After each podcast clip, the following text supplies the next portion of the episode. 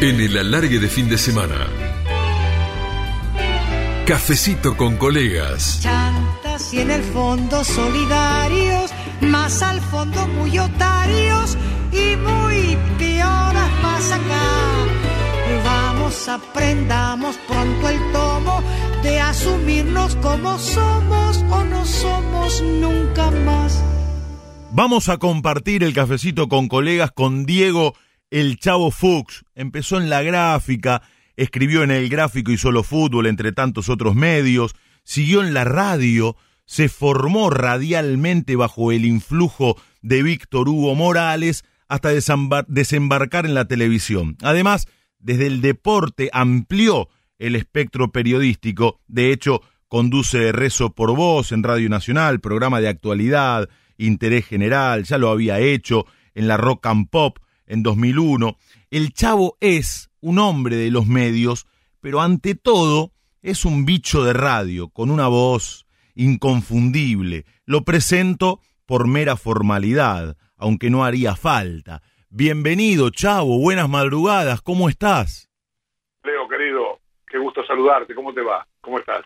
¿Cómo estás? ¿Cómo va? Bien, muy bien, muy bien, muy feliz de este llamado, muy feliz de esta invitación. Esta es una radio que escucho por razones obvias, que escucho mucho por razones obvias, sobre todo en su parte deportiva. Eh, y, estar en el de esta radio tiene un significado especial. Los futbolistas cuando llegan a un nuevo club hablan de proceso de adaptación. ¿En el periodismo ocurre lo mismo? Te lo pregunto por estos primeros pasos que estás dando en ESPN. Si bien con el mismo grupo que estaba en Fox, es una señal nueva, me imagino que adaptándose a nuevos parámetros, ¿estás en ese proceso de adaptación del cual hablan los futbolistas cuando llegan a un club nuevo?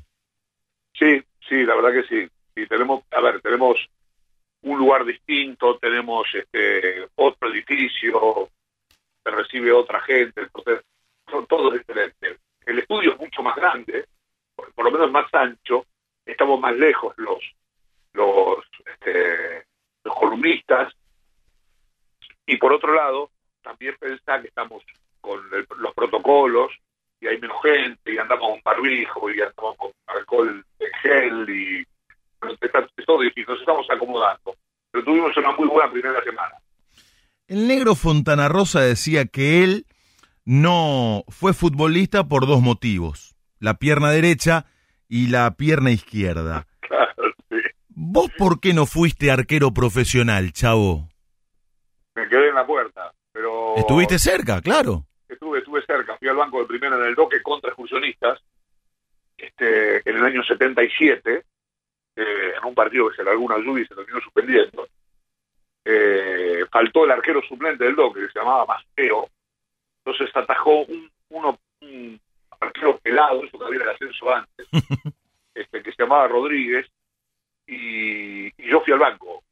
Yo había jugado en reserva, tenía 16 años, había jugado en reserva, y me dieron los pantalones la primera, que eran unos de porjit celestes, y un buzo violeta con el número 12. Y me pagaron, fue la, única, primera vez en mi vida me pagaron por jugar al fútbol. Llegué el martes al entrenamiento de la, yo jugaba el séptima, y me dieron un billete de un marrón como premio por haber empatado el partido. Pero a eh, cero salí. ¿Empataron? ¿Se jugó en el Doque ese partido? Se jugó en Doxud, sí. Mirá. Sí, sí, sí. Año 77. 77, sí, 0 a 0 empatamos. Che, ¿y tenés, ¿tenés algún registro de aquel partido? ¿Alguna grabación, fotos? No, no, existía eso. Vos sabés que justamente, mirá, estaba hoy hablando con alguien de un historiador de Argentino Juniors y yo estuve presente, hice la nota para el Diario Popular del día que la Bruna asumió como entrenador de Argentina. Yo tenía 21 años. Mirá. Y yo no me, no me saqué ninguna foto con la Bruna. No se estilaba, no se usaba. Hoy, si hubiese estado con la Bruna en una situación, seguramente hubiese agarrado el celular y hubiese sacado una selfie. Estaba con el fotógrafo del diario. Las fotos que tengo de esa época son fotos en las que salí de casualidad porque el fotógrafo del diario hizo una foto y yo aparecía en el plano me pasó, tengo una acá con Diego, tengo fotos con Basile, con Tito Veiga, con, con, con un montón de fotos, pero son de casualidad que el fotógrafo me la sacó. Vi a Ángel La Bruna, me oh. temblaba la pierna cuando lo vi. Yo tenía 21, Ángel fue el, el, último año de su vida, porque ese foto fue en enero del 83, y Ángel murió en septiembre. Este, bueno, ese tipo de cosas no se estilaba. Lo que tengo sí como registro de mi paso por los es un carnet de jugador. Lo tengo por acá dando vueltas. Bueno, me dijiste por qué no llegaste a ser arquero profesional, que te quedaste en la... Sí, a ver, no tenía, no tenía respaldo de mis viejos, Ah, ah, ah, ah. este, Ah. y yo debía haber puesto un poquito más de pila ahora que empiezo. Lo que pasa es que uno tiene, a los cincu- cincuenta y pico tiene una cabeza que no tiene a los Claro, 10 y algo o a los 20 y algo. claro, claro, claro, Este, claro. Yo lo hubiese metido más para adelante, ¿viste? me faltó, me faltó coraje para enfrentar a mis viejos y revelar. Este, yo creo que hubiese llegado, yo jugaba bastante bien. Bueno, me dijiste por qué no arquero. Ahora te pregunto, ¿por qué periodista? Yo había empezado a, eh, a estudiar Derecho en, la, en, en realidad el, el CBC en La Plata. Mm, el ingreso, empecé a hacer el ingreso a Derecho. Y cuando yo era chico tenía un juego de fútbol que yo llamaba La Canchita, que tenía unas figuritas de jugadores, armaba equipos con cuadernos, escribía comentarios, hacía todas las exposiciones. Este, y yo empecé a estudiar ahí, el, a hacer el ingreso a Derecho en La Plata, y yo vivía en Verazategui, por eso fui a La Plata. Y un día mi vieja me dice, ¿por qué no estudié? ¿Por qué no estudié periodismo? ¿Por qué no? Y, voy, y reboté en el círculo de periodistas deportivos, por, eh, me bocharon en redacción. Mira, Y estudié en, en- ¿viste donde hoy está la Guay? San Juan y... Claro. y te decía, Pablo, cruzando la calle. sí, en Constitución. Este, estudié y, y fui a pedir trabajo al semanario La Palabra de Verazategui. Y me tomaron, este, lo- la primera nota que cubrí en mi vida fue un partido de Verazategui de Comunicaciones, en Verazategui, 2 a 1, 82. Abril del 82, en plena guerra de Madrid. Claro. Y la primera nota grande que escribir de muchas líneas, era, antes eran tan, sé yo, eran este, 40 líneas, 50 líneas, este, fue sobre, estaba viniendo la apertura democrática, y fue Antonio Cafiero a hablar a una sociedad de fomento de Berazategui. Ahora, Eso fue lo ¿qué, primero que descubrí. qué visionaria tu vieja y, y qué piola que te impulsó para que estudiaras eh, periodismo y qué diferente que fue con respecto al fútbol. Porque como bien dijiste, no te bancaron tus viejos para seguir No, jugando al fútbol, sin embargo tu vieja estuvo muy rápida para ver cuál era tu vocación o cuál podía ser tu vocación en ese momento. Sí, mi vieja quedó muy desanimada porque yo quedé libre de Racing cuando, cuando tenía que hacer el pase de quinta a cuarta. Ah, ¿e- ¿eso fue después de Docsud? Hice Doxu séptima, Racing sexta y quinta. Ah, mira, no sabía eso. Y jugué poco, pero estaba estu- estuve en Racing. Y después quedé libre en cuarta, quedé libre cuando iba a empezar el año de cuarta. Jugué en Argentina en el Quilmes, pero estaba en la Colima, debo haber jugado cuatro o cinco partidos. Me probé, atajé como nunca, no sé, era, atajé bárbaro. Y, me, y el técnico era Guillermo Dosil, un viejo entrenador de esos formadores, esos buscadores de pibes de- del Doque, que estaba en Argentina en el Quilmes. Y ahí estuve un tiempito, muy poco, me volvieron a dar el pase y un compañero de Corimba tenía al papá como técnico de la reserva de talleres, Tallares. Y me fui a probar talleres y quedé en talleres. Y ahí estuve en el 81, Talleres un mango, nos dejó libres a todos los que teníamos casi el primer contrato. Talleres de remedio de escalada, claro. Claro, exacto. Antes Talleres era este, después apareció el de Córdoba para Claro, nosotros, para claro. los porteños. cla- Talleres claro. de Córdoba, centenaria. este, y Talleres que en el 81 jugaba Saturno, Talleres en el 81. Claro. Eh, y después este quedó, quedé, quedé, tenía un muy buen arquero, un tipo que después falleció de Marinero de Iglesias. Jugaba de Ángel en talleres. Este, jugaba Lenhart, un muy buen jugador de, de las inferiores de Independiente. Un buen equipo que salvó el descenso Fernando poco, pero una primera, la primera vez de antes era bravísima, ¿no? Claro. Agua, Atlanta, Quilmes, este, qué sé yo, Albois, Morón. Morón, Sí. eh, defensor de Belgrano, en una, una, una categoría muy, muy, muy brava. Y se salvó con Atlanta en la cancha de, de Talleres, ganó 1 a 0, el arquero de la Peralta Luna. Y, y después nos, nos dejaron ir a todos. Y ahí quedé libre, casi juego en San Telmo, casi en tradición, ¿no? Porque en San Telmo estaba el técnico que yo había conocido en Brasil, que era Eduardo Curia, y el preparador físico de Curia era el actual preparador físico de Gareca en Perú, pudo el nombre. Este, pero no, no, no, no seguí. Estuve a punto de volver al doje, este, y estaba, estaba, estaba Santiago de entrenador, y hablé con él y tuvimos ahí una ida y vuelta, eh, pero Santiago trajo a un arquero histórico de Arsenal de apellido Luque, Roberto Luque, y Roberto Luque, escuché esta que es genial, esta cosa del ascenso. A ver. Roberto Luque se desmayó en la segunda fecha. Luxu jugó con Argentino de Quiles en, en el doque y hacía 50 grados, era febrero creo. Y se, y se desmayó Roberto Luque No. y se desmayó del calor, le dio un Claro. de presión afuera, y lo sacaron, no jugó más. Y pude haber entrado, y, no, me- y yo no, no porque estaba Luque. Estaba Luque, el arquero suplente era nada menos que el gordo Sarmiento, el arquero del armenio, del armenio histórico que subió a primera, y, ju- y jugó todo el campeonato Sarmiento. Ahí en ese torneo descendimos a la aldea por primera vez. Mirá. Así que bueno, qué sé yo, esa fue historia. Después ya no, ya no, ya jugué torneos zonales, jugué en la Liga de Quilmes. Pero lle- llegaste no, a jugar no, y a estudiar periodismo al mismo tiempo, en la misma época, digo. Eh, creo que sí, sí, o tratar, sí, ya en el 82 estaba buscando club y estaba estudiando en la, este, estaba estudiando ya en ahí donde te dije, estudié un año nada más, porque ya después, después de ahí del, del de, de la escuela del, del, del diario La Palabra de Gazategui, enseguida pasé al suplemento del Quimeño del diario Popular y después empecé a trabajar en el Popular, todo fue muy rápido. Era porque yo, que eran los tiempos, yo iba a buscar laburo y conseguía laburo. Conseguía laburo.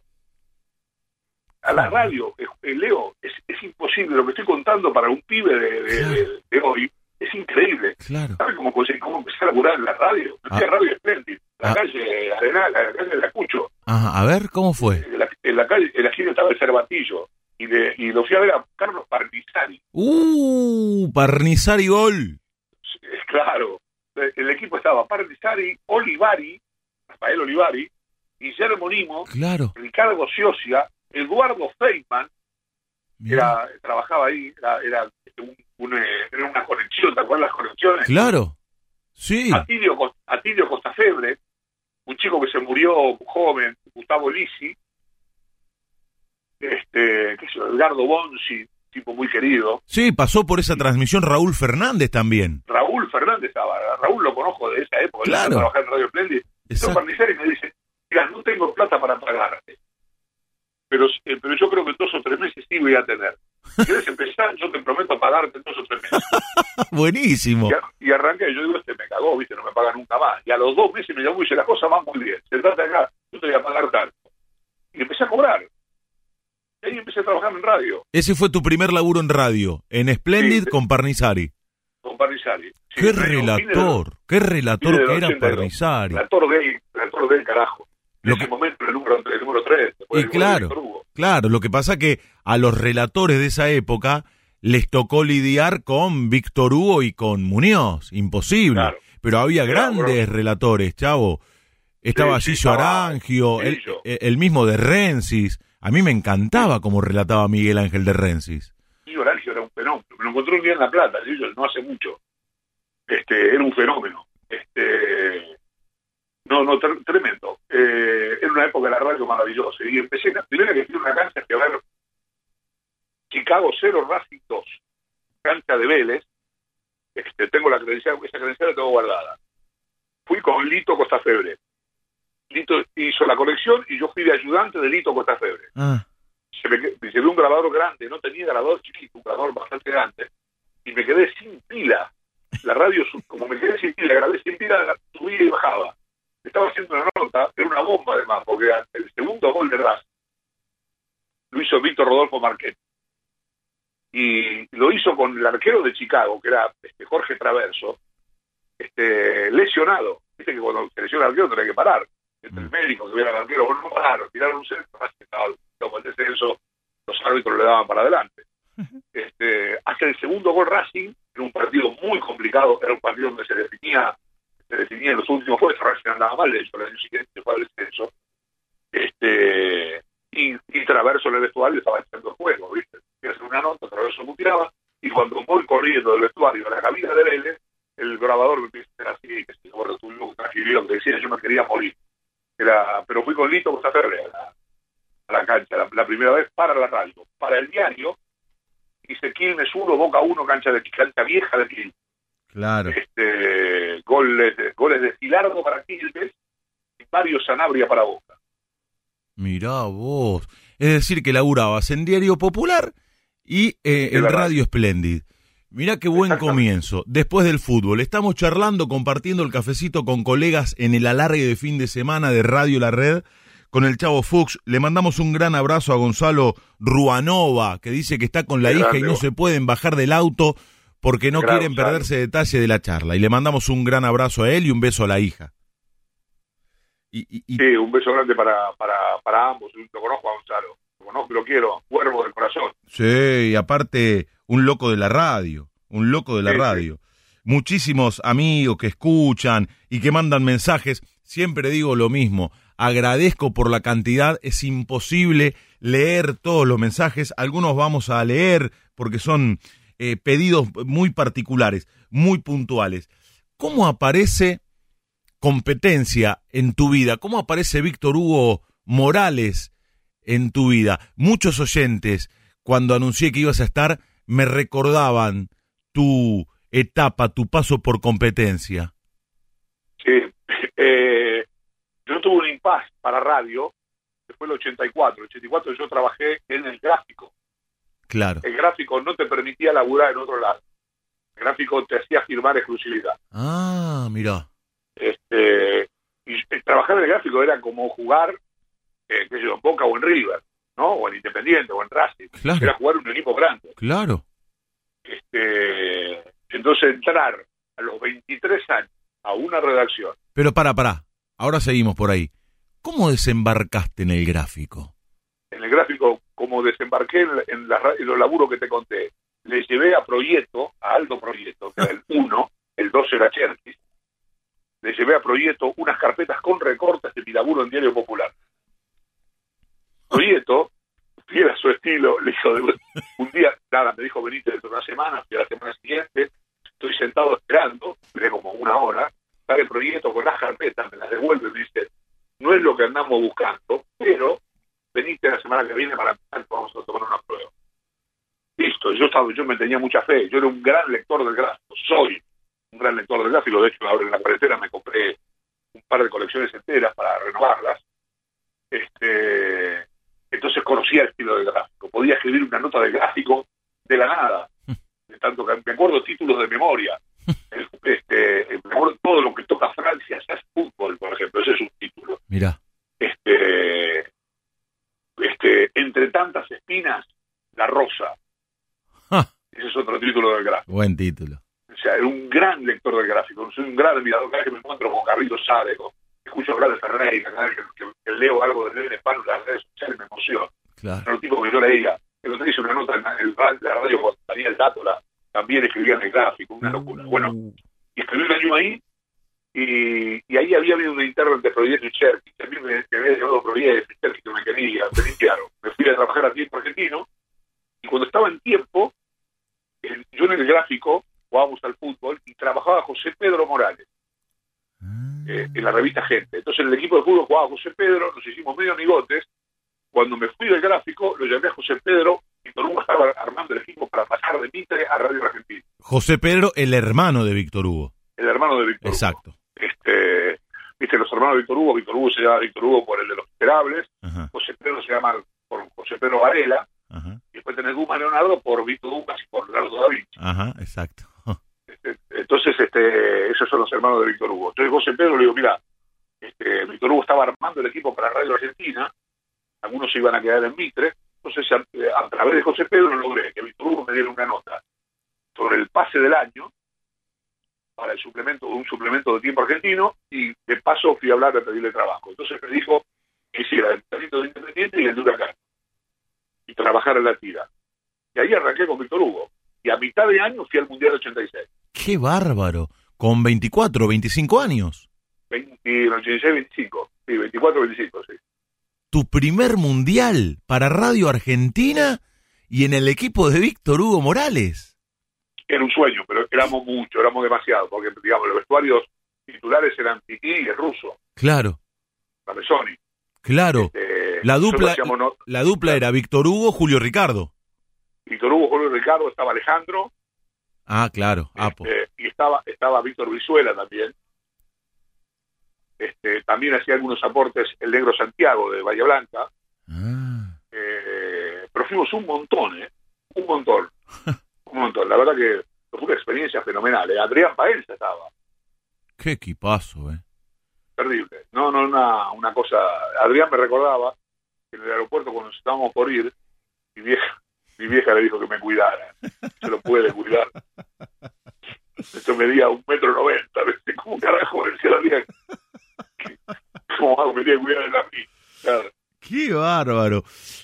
Y ahí empezaste a, a- a crecer en la radio y bajo el influjo de Víctor Hugo Morales y fuiste parte Costó un poquito, ¿eh? No, no, no fue tan fácil. Había mucha gente por delante. Ajá, este, hubo y tampoco yo era digamos yo tuve que dar la voz muy gruesa Víctor Hugo me decía que modulara me jodía Ah. mucho para que, que modulara mira, era la voz muy gruesa educala y bueno más o menos también es una cuestión de confianza digamos no claro, este, las transmisiones de Víctor Hugo tenían un ritmo feroz entonces este, te daba y tenías que decir si no te, te pasaba por arriba claro. este, y ahí es una buena escuela, aprendés un poco.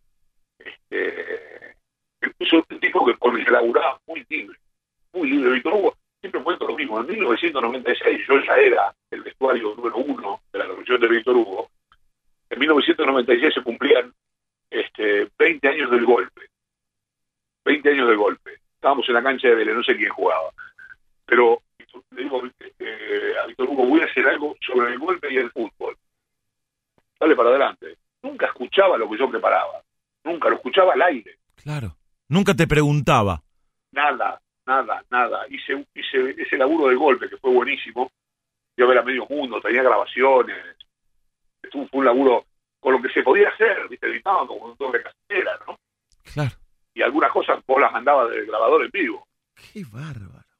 Este, nu- nunca, nunca digo esto porque la libertad con la que laburábamos con Víctor Hugo era este, extraordinaria, ¿no? No, pero ni siquiera te chequeaba nada lo que, lo, que- lo que vos decías o lo que ibas a decir, te decías, ¿qué, qué tenemos? Nada. Salvo que estuviéramos en el estudio, que estábamos, estaba la tira, y yo decía, che, tengo una nota con, no sé, con Marangón, ¿no? Por ejemplo, o che, mirá que fulano de tal dijo una cosa medio fuerte, dale venido, esperá que sale fulano y pega vos, nada, pero pero mucha libertad, muchísima. Estuve, con Víctor Hugo estuve del año 85 al 2000, Mm, 15 años. claro, mucho tiempo. Aparece Martín Bania, que es un querido amigo y oyente, investigador del CONICET, que te agradece porque dice que sos un gran defensor de la escuela pincha. Eso lo aprendí ahí. Yo este, soy un menotista reformado. Este, es buena esa definición. Soy un... Claro, lugar- eh, eh, claro, era eh, muy chico. Si fuera gráfica, hasta te digo que sería el título. Este, vos sabés que una vez que no sé si fue el Pulpa Chamendi o quién fue un entrenador de los viejos, que decía, le decían a Chamendi, mire, este, no sé, Leo Gentili es un técnico que sale al ataque y ataca porque a usted le gusta defender, porque Leo Gentili es soltero, entonces no tiene quien darle de comer y yo sí tengo una familia que mantener en, en- en realidad el primer tipo que me hizo ver que yo tenía que prestar atención al trabajo y tenía que prestar atención también no solamente al largo del frente, sino también al que tenía atrás. Fue el Indio Solari. Ah, Yo cubrí, como te dije, yo cubría la información de Independiente. Hacía el laburo que ahora hace Matías Martínez. claro, exacto, claro. El mismo laburo. Este, o Renato de la Paulera en ESPN. Ujú. Eh, y conocer a Jorge Solari fue una, un privilegio, un placer, ¿eh? Mirá, pocos tipos saben cómo ese. Este, y me dice, yo soy rosarino como Menotti, yo soy de Juve desde el Central, pero yo le tengo mucho respeto a Menotti. Ahora quiero que vos sepas esto. Y, un día me- y todos los días me decía algo. Y me llevaba a la cancha y me decía, imagínate ahora que tenés que pedir este turno con un prensa, con el prensa del club, con el prensa del tipo. Me, me hacía- me decía, venía a la cancha, me hacía sentar, me dice, no, te senté que no se ve un carajo, parate al lado del banquillo del cor donde medio de la cancha, y vos mirá de ahí. Entonces se me acercaba y me decía, mira, ahora fíjate lo que hace eh, Alfaro Moreno, fíjate el movimiento que hace. Y ahí me enseñó que el ataque y la defensa tienen la misma importancia en el fútbol. Que cuando se habla mucho de atacar, atacar, atacar, estás perdiendo el tema de que la pelota no la tenés siempre vos. Entonces, cuando no tenés la pelota, tenés que hacer otros movimientos. Y ahí me empecé a acercar un poco más a Bilardo, porque Solari había jugado en el estudiante de Bilardo. Y, él decía, yo lo respeto mucho a Menotti, pero el Narigón en muchas cosas estuvo adelantado. Y Solari quería laterales que proyectaran, Solari quería un 5 de juego. Solari llevó Independiente al Negro Dueña, que era un jugador de la, la gran flauta. Solari llevó Independiente y Suba. Los hinchas decían que era, que era defensivo, llevó a Rubén Suba. Solari llevó a Alfaro Moreno a Independiente. Claro. claro. Y, y yo veía que me decían, dice, a mí me dicen defensivo, y yo lo que quiero, que el equipo juegue parado en la mitad de la cancha. Este, me dicen defensivo porque acá este es un grupo muy especial, tiene el, tiene el pato, lo había llevado hizo para que hiciera un trabajo integral, para hacer una especie de sociedad con Renato Cesarín. De hecho, un trabajo en reserva, trabajo de- después del que salieron, cuando ya Solari no estaba, tipos como Garnero, como Fabio Repita, como qué sé yo, el Pepo Morales, el Diego Altamirano, que jugó en River y en la selección nacional, lo llevó este, Solari desde Unión Independiente. Un crack, un fenómeno. Me cambió la cabeza con respecto al fútbol. Me gustó eso que dijiste, soy un menotista reformado. Claro, esto- y después más yo me peleé mucho con Menotti, Claro, porque también porque tal vez, y esto yo lo reconozco ya de grande, porque creo que peleé batallas que no eran mías. ah, claro, claro. Parece que me subí a barcos los que no me tendría que haber subido, porque si bien yo tengo diferencias algunas con Menotti, este, Vos decís, creo mucho, vos decís Sí, que él, te, digo, vos decís que él te relacionaba con Víctor Hugo, que en aquel momento tenía una cuestión muy fuerte con Menotti y, y además eh, aquel equipo de Víctor Hugo que fue al Mundial de México peleó mucho por aquella selección del doctor Vilardo. Vos decís que por Claro. ahí vos te subiste a esa guerra que tal vez no te correspondía. No, yo no tuve nada que ver, yo no tuve nada que ver ideológicamente con la pelea y el triunfo que tuvieron los, los que apoyaron el proceso de Bilardo por sobre los, que- los que no, Ajá, por sobre los que no. claro. Este, pero, digamos, después, por eso la gente que oye Víctor Hugo no tuvo nada que ver con Víctor Hugo. El tipo que me cambió la cabeza fue Jorge Raúl Solari, Mirá, el, mirá. el verdadero indio Solari. Pero ¿cuál fue la guerra en la cual vos te metiste que no era la tuya y por la cual quedaste expuesto o pegado? Y yo tuve una pelea muy dura con Menotti una tarde, una tarde del 97 en la cancha de Independiente. Este, una, una, una vez que yo pensé que me iban a, a- a pegar. Vino Menotti con Diego Monadeo y con el, el ¿cómo se llama? Hugo Doré, que era un, creo que un pasajista. Un Sí, me acuerdo, estuvo en boca con él. Claro, y Poncini, Poncini me llama, me dice, vení, vamos a hablar bien. Ah, lo que, lo que había pasado es esto. Este, le hago una nota a Burruchaga. Burruchaga me dice que el mejor técnico que tuvo en su vida fue Bilardo. Este, pasan los días, llega el momento, llega el fin de semana, creo que Independiente jugaba con Ferro. Y Burruchaga no juega, no está. Y no me lo dijo abiertamente, pero Burro me dio a entender, ahora lo puedo contar porque ya prescribió, Claro. Burro me dio a entender que lo limpió por eso que había dicho. Uh, La, la guerra Menotti-Bilardo estaba a flor de piel. uf, claro. Y, y yo cuento esto en, en competencia. No dije, me dijo Burruchaga, pero digo, ojo, que una de las razones por las cuales no juega Burruchaga el domingo es lo que nos dijo a nosotros, que el mejor técnico que tuvo en su vida fue Bilardo. Uh, Había sido campeón del mundo con Bilardo Burruchaga. claro. ¿Quién cree que diga? este Burruchaga que ya estaba al borde del retiro, ¿no? Entonces Menotti me, me llama este Poncini, abre la puerta y me dice, vení, vamos a hablar bien. Entro y se me viene Menotti desencajado. Vos sos un hijo de puta, No. De Burruchaga esto, y dice, ah, Burruchaga, sí, por acá, y voy a tirar a la gente en contra, digo. Y en un momento dado yo fumaba en esa época, entonces meto la mano en un bolso que tenía para sacar un cigarrillo, ¿qué vas a sacar de ahí? Porque, Viste, me quedé, digo, no sé con quién te juntás vos, le digo, pero yo voy a sacar un pucho.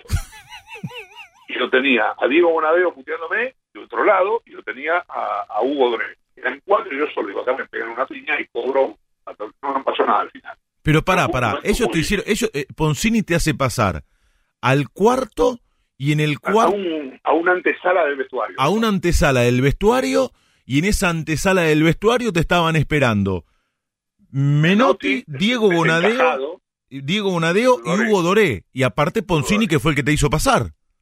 Yo pensé que alguno me iba a embocar. Una locura lo que estás contando, ¿eh? Sí, a, a los gritos. Era, a ver, repito, así como tenía cosas buenas en la relación directa, también tenía otras cosas malas. Bueno, para contame cómo terminó eso. No, terminó a los gritos, Menotti Menotti me gritaba, que la despreciaba, este, y decía que yo le había tirado a la gente en contra porque este Burruchaga era, era un ídolo del club y que si yo este, que decía que lo había sacado porque había los ojos mirados y no tenía nada que ver, Burruchaga estaba con un, con un problema físico, no fue lo que me dijo Burruchaga, este, yo tenía esa data, pero obviamente no se la solté ni que me, me- me arrancara las uñas.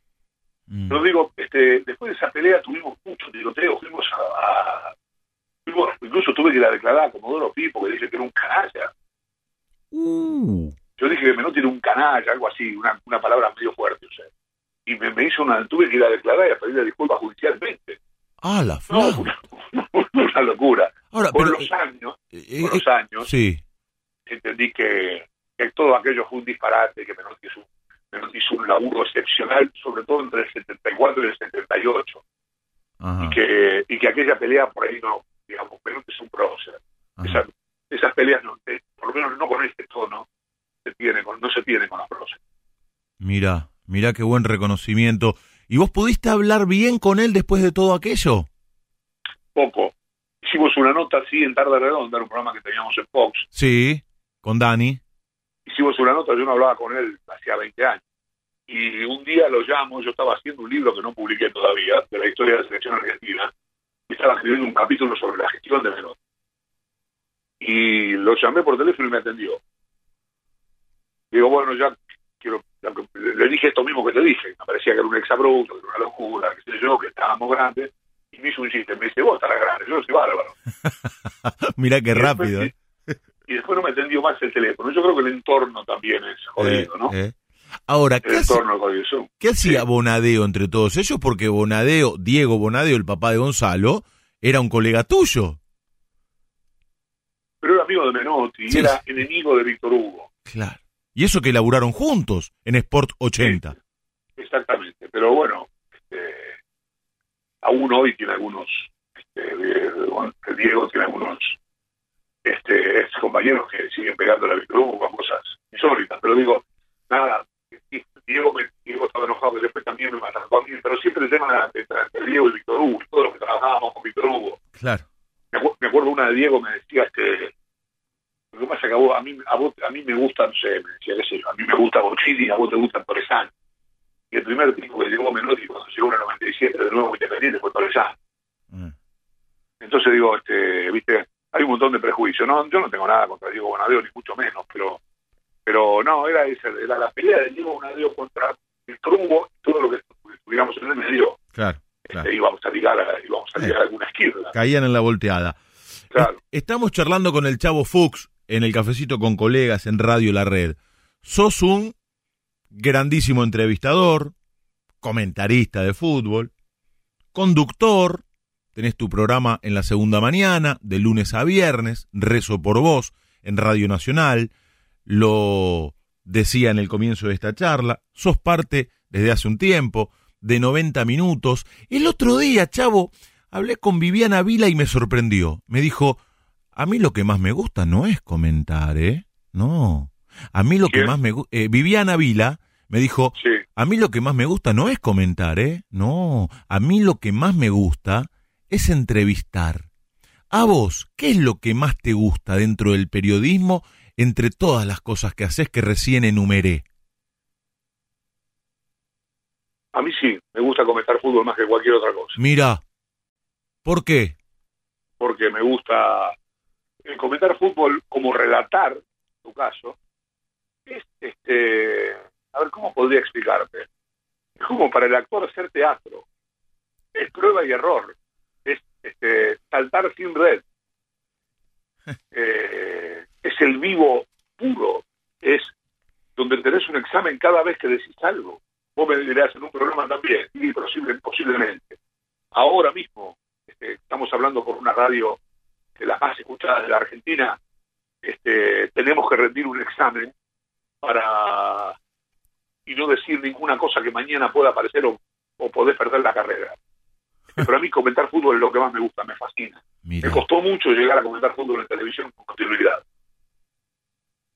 Este, y, y la verdad es que lo- lo- estos años de, de Sports Premium disfruté como loco. Lo que más extrañé durante la pandemia era el remis tocándome el timbre a, la- a las 2 de la tarde para llevarme a la casa. Se extraña eso, sí, es verdad. Sí, sí. Es verdad. Lo sumamos, lo sumamos a Javier Lucy, a la charla, estamos compartiendo el cafecito con colegas con el Chavo Fuchs en el alargue de fin de semana de Radio La Red. Javi. Lo tengo a Javi, ponelo Javi, ponelo que ahora lo, lo sumamos a, a Javier. Eh, Chavo, ¿y cuáles son las diferencias a la hora de preparar un partido eh, para la tele y para la radio, a la hora de comentarlo en un medio y en el otro. Eh, para nosotros los relatores son muchas las diferencias. En la tele las imágenes hablan por sí solas, en la radio sos los ojos de aquellos que no ven, tenés que, incluso con los tonos utilizados, eh, que ubicar al que escucha y no ve. ¿Cuáles son las diferencias, en tu caso, a la hora de, comentar por la tele y de hacerlo por la radio? Eh, es, es complicado. Eh, vos sabés que cuando estábamos, cuando yo hacía radio y no tele, yo pensaba que comentar en la tele era más fácil de lo que realmente es. Este, la preparación es la misma. Soy, en eso soy muy, en eso soy recontra bilardista, obsesivo, quiero hablar con los entrenadores, quiero saber cómo forman de ir a la cancha, estoy llamando, me la paso los dos días antes, ahora tengo que hacer el fin Defensa y Justicia jueves en la tele. Y lo tengo loco a Crespo de lunes a jueves, de eso soy, funciono igual. Si tuviera que hacer por la radio, lo mismo. pero, pero son diferentes laburos.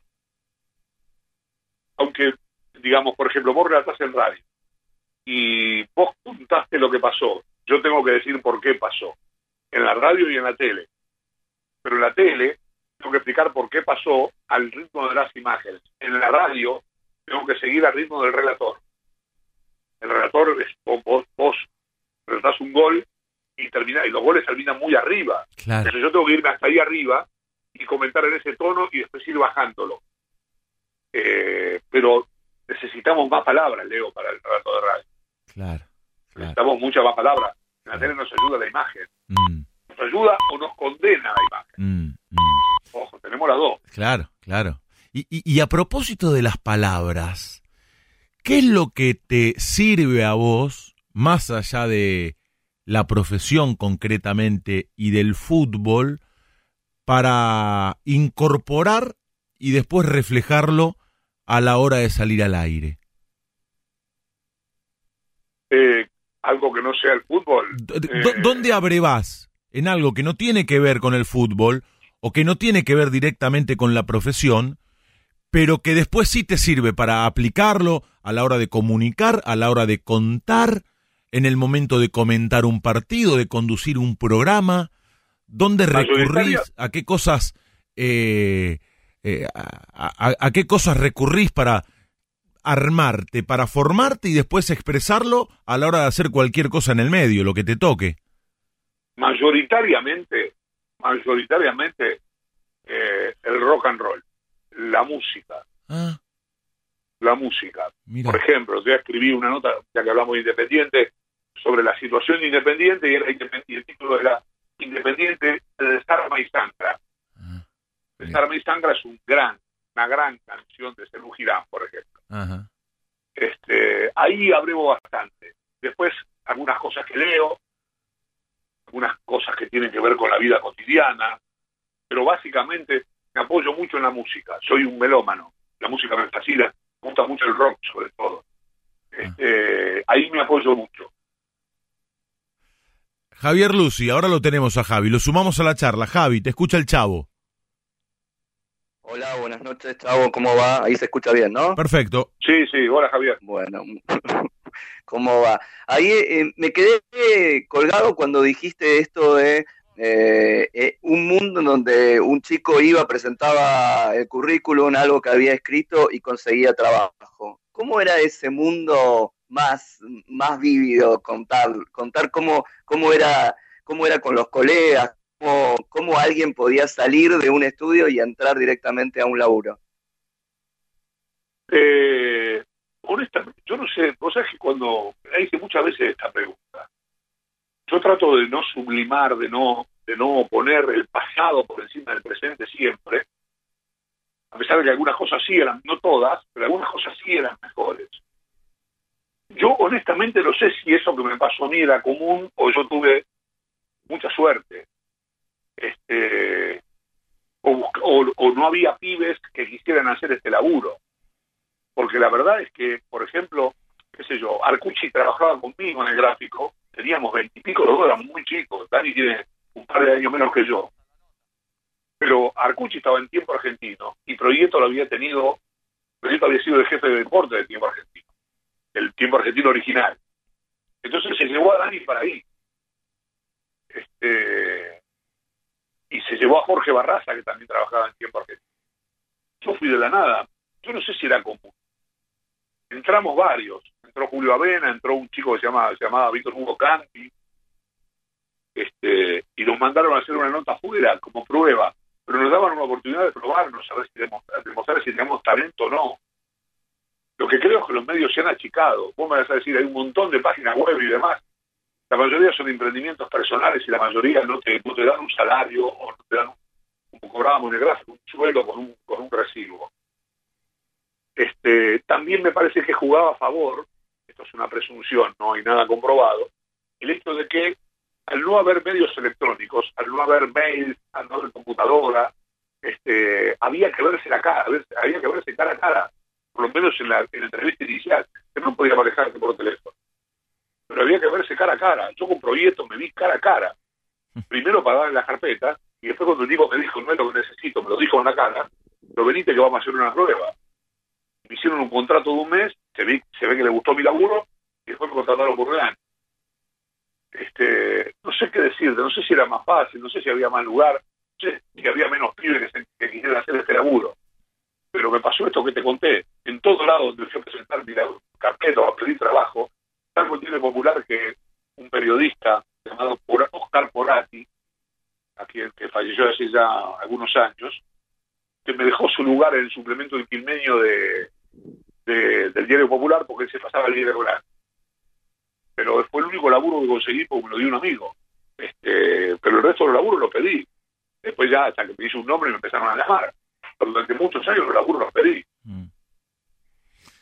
Debe ser reconfortante, Chavo, cuando después de tanto tiempo la gente te sigue recordando algo que hiciste hace ya muchos años. Y varios oyentes, incluido mi querido amigo y colega Nicolás Clementoni, me recuerdan aquellas transmisiones de Víctor Hugo Morales en las que vos describías la salida de los equipos a la cancha. Eran una sección aparte, me dice Clementoni, y que terminaban con el ahí está River, Víctor Hugo, Qué bueno que está eso, ¿no? Cuando te recuerdan algunas de las tantas cosas que hiciste en el medio hace ya tanto tiempo. Era, era maravilloso eso. Vos sabés que yo me gané el puesto cuando Titi Fernández decidió comentar. Quedó libre, el, quedó vacante el, lugar de primer vestuarista de Víctor Hugo. Entonces, habían probado con un compañero, me acuerdo de un partido de River Huracán, y yo hacía el vestuario 2, que era Huracán y yo había ido a la concentración de Huracán, el técnico no me acuerdo, creo que era Chiche Sosa, no me acuerdo, y había hecho un montón de notas, estaba con, tenía un montón de notas grabadas, un montón de información, y River era más estricto con Pasarela. Entonces, si iba a ser día del partido no te daba una nota a nadie. A mm. Pasarela había que laburarlo en la semana para tener voces de River. Este, entonces, River juega con Huracán, hago el de Huracán, llega en la semana Copa Libertadores, River tiene que ir a Montevideo a jugar con Peñarol. Y Víctor Hugo me dice, este, en realidad José Pedro hace las designaciones y me dice, vas a ir a Montevideo con Víctor Hugo, vas a hacer el vestuario de River. El Independiente lo hace, no me acuerdo quién, eh, un periodista uruguayo. Y, y yo ese día tenía que ganar, 1991 era esto, y tenía que ganar el puesto. Mm. Y se, me acuerdo que fue, me acuerdo haber puesto que se reía Higuaín, el Pipa, el papá de Gonzalo. Jorge. Claro, se reía Pipa porque este, yo decía, ahí, ahí está River, están los jugadores en el túnel, y, y yo ponía el micrófono en los pies para que se escuchara el golpeteo de los tapones con el cemento del- del- de los escalones. Qué bueno. Este y sale River, qué sé yo. River ganó 3 a 0, pero ese día se armó una de tiros, hubo gente herida, y yo me fui al hospital de clínica que está atrás del Estadio Centenario. Y, y salía de ahí con un handy que con lo justo salía al aire porque se perdía la onda, ¿viste? Este, no había celulares. Este, había, pero eran muy grandes y, y eran muy costosos. Y ese día me gané el puesto. Mira. Por eso recuerdo ese partido de Peñarol River. En, Montevideo River ganó 3 a 0. El River de Pasarela con, con Juanjo Correa, Liberti, Mm, este, Polilla da Silva, el Mencho, Estrada, Zapata, un equipazo. Y a propósito de aquella época, Pablo Parra, ex jugador de Chipoletti. Aldo Civi y River, te manda un abrazo. Dice que él llegó a River de refuerzo con Da Silva, Seoli, el negro Altamirano, y en esa época vos cubrías River para el equipo de Víctor Hugo Morales. Y acá Exactamente. y acá manda una foto, mirá, el porte de Parra con el monumental de fondo. Mirá qué lindo recuerdo y, y cómo te tiene presente. Pablo Parra. estoy viendo, sí. Me lo, me lo recuerdo perfectamente. Creo que lo, creo eh, que lo trajo Talamonti. Talamonti trajo de Chipoletti no solamente a Carlos Parra, sino que también trajo a Rivarola. Ah, A Rivarola, el segundo marcador central, que jugó bastante tiempo en River. Este, le mando un abrazo grande a Pablo Parra, me acuerdo perfectamente de él. mirá qué bueno, qué bueno. Chavo, ¿cómo ves a los medios de comunicación? Viste, Apo siempre me dice a mí, Leo, uno antes que comunicador tiene que ser consumidor de los medios. Uno tiene que escuchar, uno tiene que leer, que ver. Vos cuando te pones de ese lugar, eh, el del oyente, el del lector, el del televidente, ¿qué ves? ¿Con qué te encontrás? Eh, es muy difícil contestar, va, no, tan, no es tan difícil. Eh, trato de trato de escapar de algunos medios. Mm, Este, en estos últimos meses me estuvieron salvando entre Breaking Bad y Better Call Saul. Este, no, no, trato de no consumir. Ya consumí y ya conozco. Y después veo los programas de resumen. Bendita TV o Sobredosis. mm, Este, en realidad, viste que hay muchas maneras de ver televisión. mm, Vos podés ver la tele como con el control de votos sentado, o podés verla en YouTube o podés verla en Twitter. Este, yo elijo verla en YouTube o en Twitter. mm. Veo lo que me interesa, veo alguna cosa que me llama la atención. No miro, no me, me hago mala sangre, no me gusta lo que veo. Ah, sí, ¿te indignás? No. ¿Con, con qué te haces mala sangre? ¿Con qué te indignás? no, no es que me indi- no, no, no, no, no es que me indigne, no, no, no soy de indignarme fácil. Mm, este no me gusta que qué sé yo me parece por ejemplo que hubo una sobreactuación con el tema del otro día de, de- de- de este hombre Ameli mm, nos quedamos en el beso en la teta ¿no? y alguien y nos pasamos de largo tipo no tenía idea de que estaban hablando que es lo realmente grave este el tipo nada el tipo no, no supo yo le creo la explicación ¿eh? mm, porque hay muchos que se tuvieron que topar de golpe con la con la tecnología en tiempo de pandemia y hay algunos que no la tienen clara, mm, no todos lo tienen clara. Este, yo porque, repito, yo soy un obsesivo, yo hasta que no sé, hasta que no aprendo, no paro, claro. Pero no todos tienen la misma paciencia. Y yo le creo al tipo que el tipo pensaba en la cama estaba parada. Lo que no se puede creer es, por ejemplo, en el programa de, de América, Intratable, que esto lo vi en YouTube, Mm, este le preguntaron este, si sabía de qué estaban hablando y el tipo no tenía ni idea. claro. Entonces ahí, en, el- en lugar de, de hablar de que besó la teta o no se la besó, de lo que tenemos que hablar es primero de la lista sábana Claro. y después tenemos, y tenemos que hablar de cómo no presten atención, porque además eso conspira contra el teletrabajo, que mucha gente lo está usando y lo usó y lo sigue usando para poder cobrar la totalidad del salario. Mm. Entonces vos encontrás que por, por esto que ha sucedido, todos los discursos antipolítica, todos los discursos contra el teletrabajo, y la verdad que el teletrabajo es muy beneficioso. La gente gasta menos dinero en pasaje, la calle está menos transitada, es una nueva forma de trabajar. Y que por un tipo así, tenés que volver a discutir el tema de si le bajan o no los salarios a los políticos. Se dispara para un montón de lugares que son estúpidos, que no tienen sentido. Yo no, no, qué sé yo. Yo no quiero que le bajen el, dinero a los, a los legisladores. Lo que quiero es que les paguen bien, porque son este, elegidos por la gente, y exigirles que trabajen bien, no que le bajen la plata. Mm. ¿Por qué le bajar la plata, por ejemplo, a Carla Bisotti que gana 150 mil pesos? Yo le voy a exigir a Carla Bisotti que como funcionaria pública labure bien. Eso es lo que tengo que hacer. Mm. Pero es un, tema de la discusión. No, trato de escaparme de algunas cosas, porque vos sabés quién opera, sabés quién está sucio, sabés quién no. Es difícil. Mm. Estamos charlando con el Chavo Fuchs en la trasnoche de Radio La Red, en el alargue de fin de semana. Estuviste en el famoso desayuno que hizo Mauricio Macri cuando fue presidente con periodistas deportivos. ¿Qué recordás de aquello? ¿Qué lectura haces de la gestión de Macri y cuál de esta de Alberto Fernández?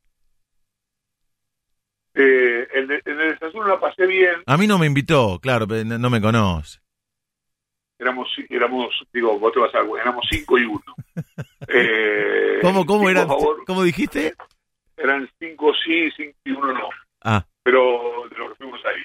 Pero, pero se portó muy respetuoso, estuvo, ¿eh?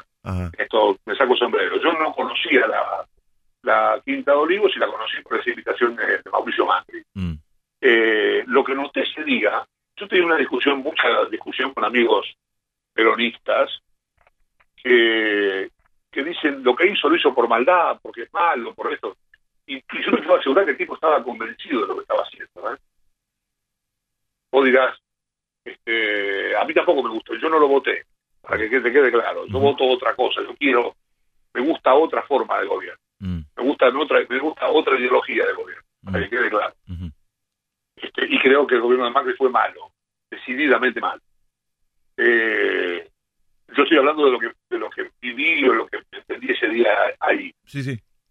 Dijo que me dijo gobernar Boca es más difícil que gobernar el país. Esto me quedó grabado y me quedó grabado el entusiasmo con el que hablaba de las cosas que pensaba hacer. O estaba actuando o realmente estaba convencido de lo que estaba haciendo. Por eso digo, yo no, yo sobre la moral de Macri, pues vemos el tema de espiar gente y todo eso, que está en manos de la justicia, es una cosa horrible, sobre todo esto que salió esta semana de los el, espionaje a los familiares de los desaparecidos con el submarino de San Juan, que tuvo poca discusión, bastante menos de la que debiera, eh, pero pero al margen de eso, este, el tipo estaba convencido de lo que hacía. Repito, su gobierno me pareció pésimo, fue, una, fue muy malo para todos, mm. sobre todo para los que vivimos de un sueldo. ¿no? ¿Y qué es lo que ves de esta gestión que lleva 10 meses, un poquito más? Muy complicado porque de esos 10 meses, 7 fueron con pandemia. Mm, tal cual.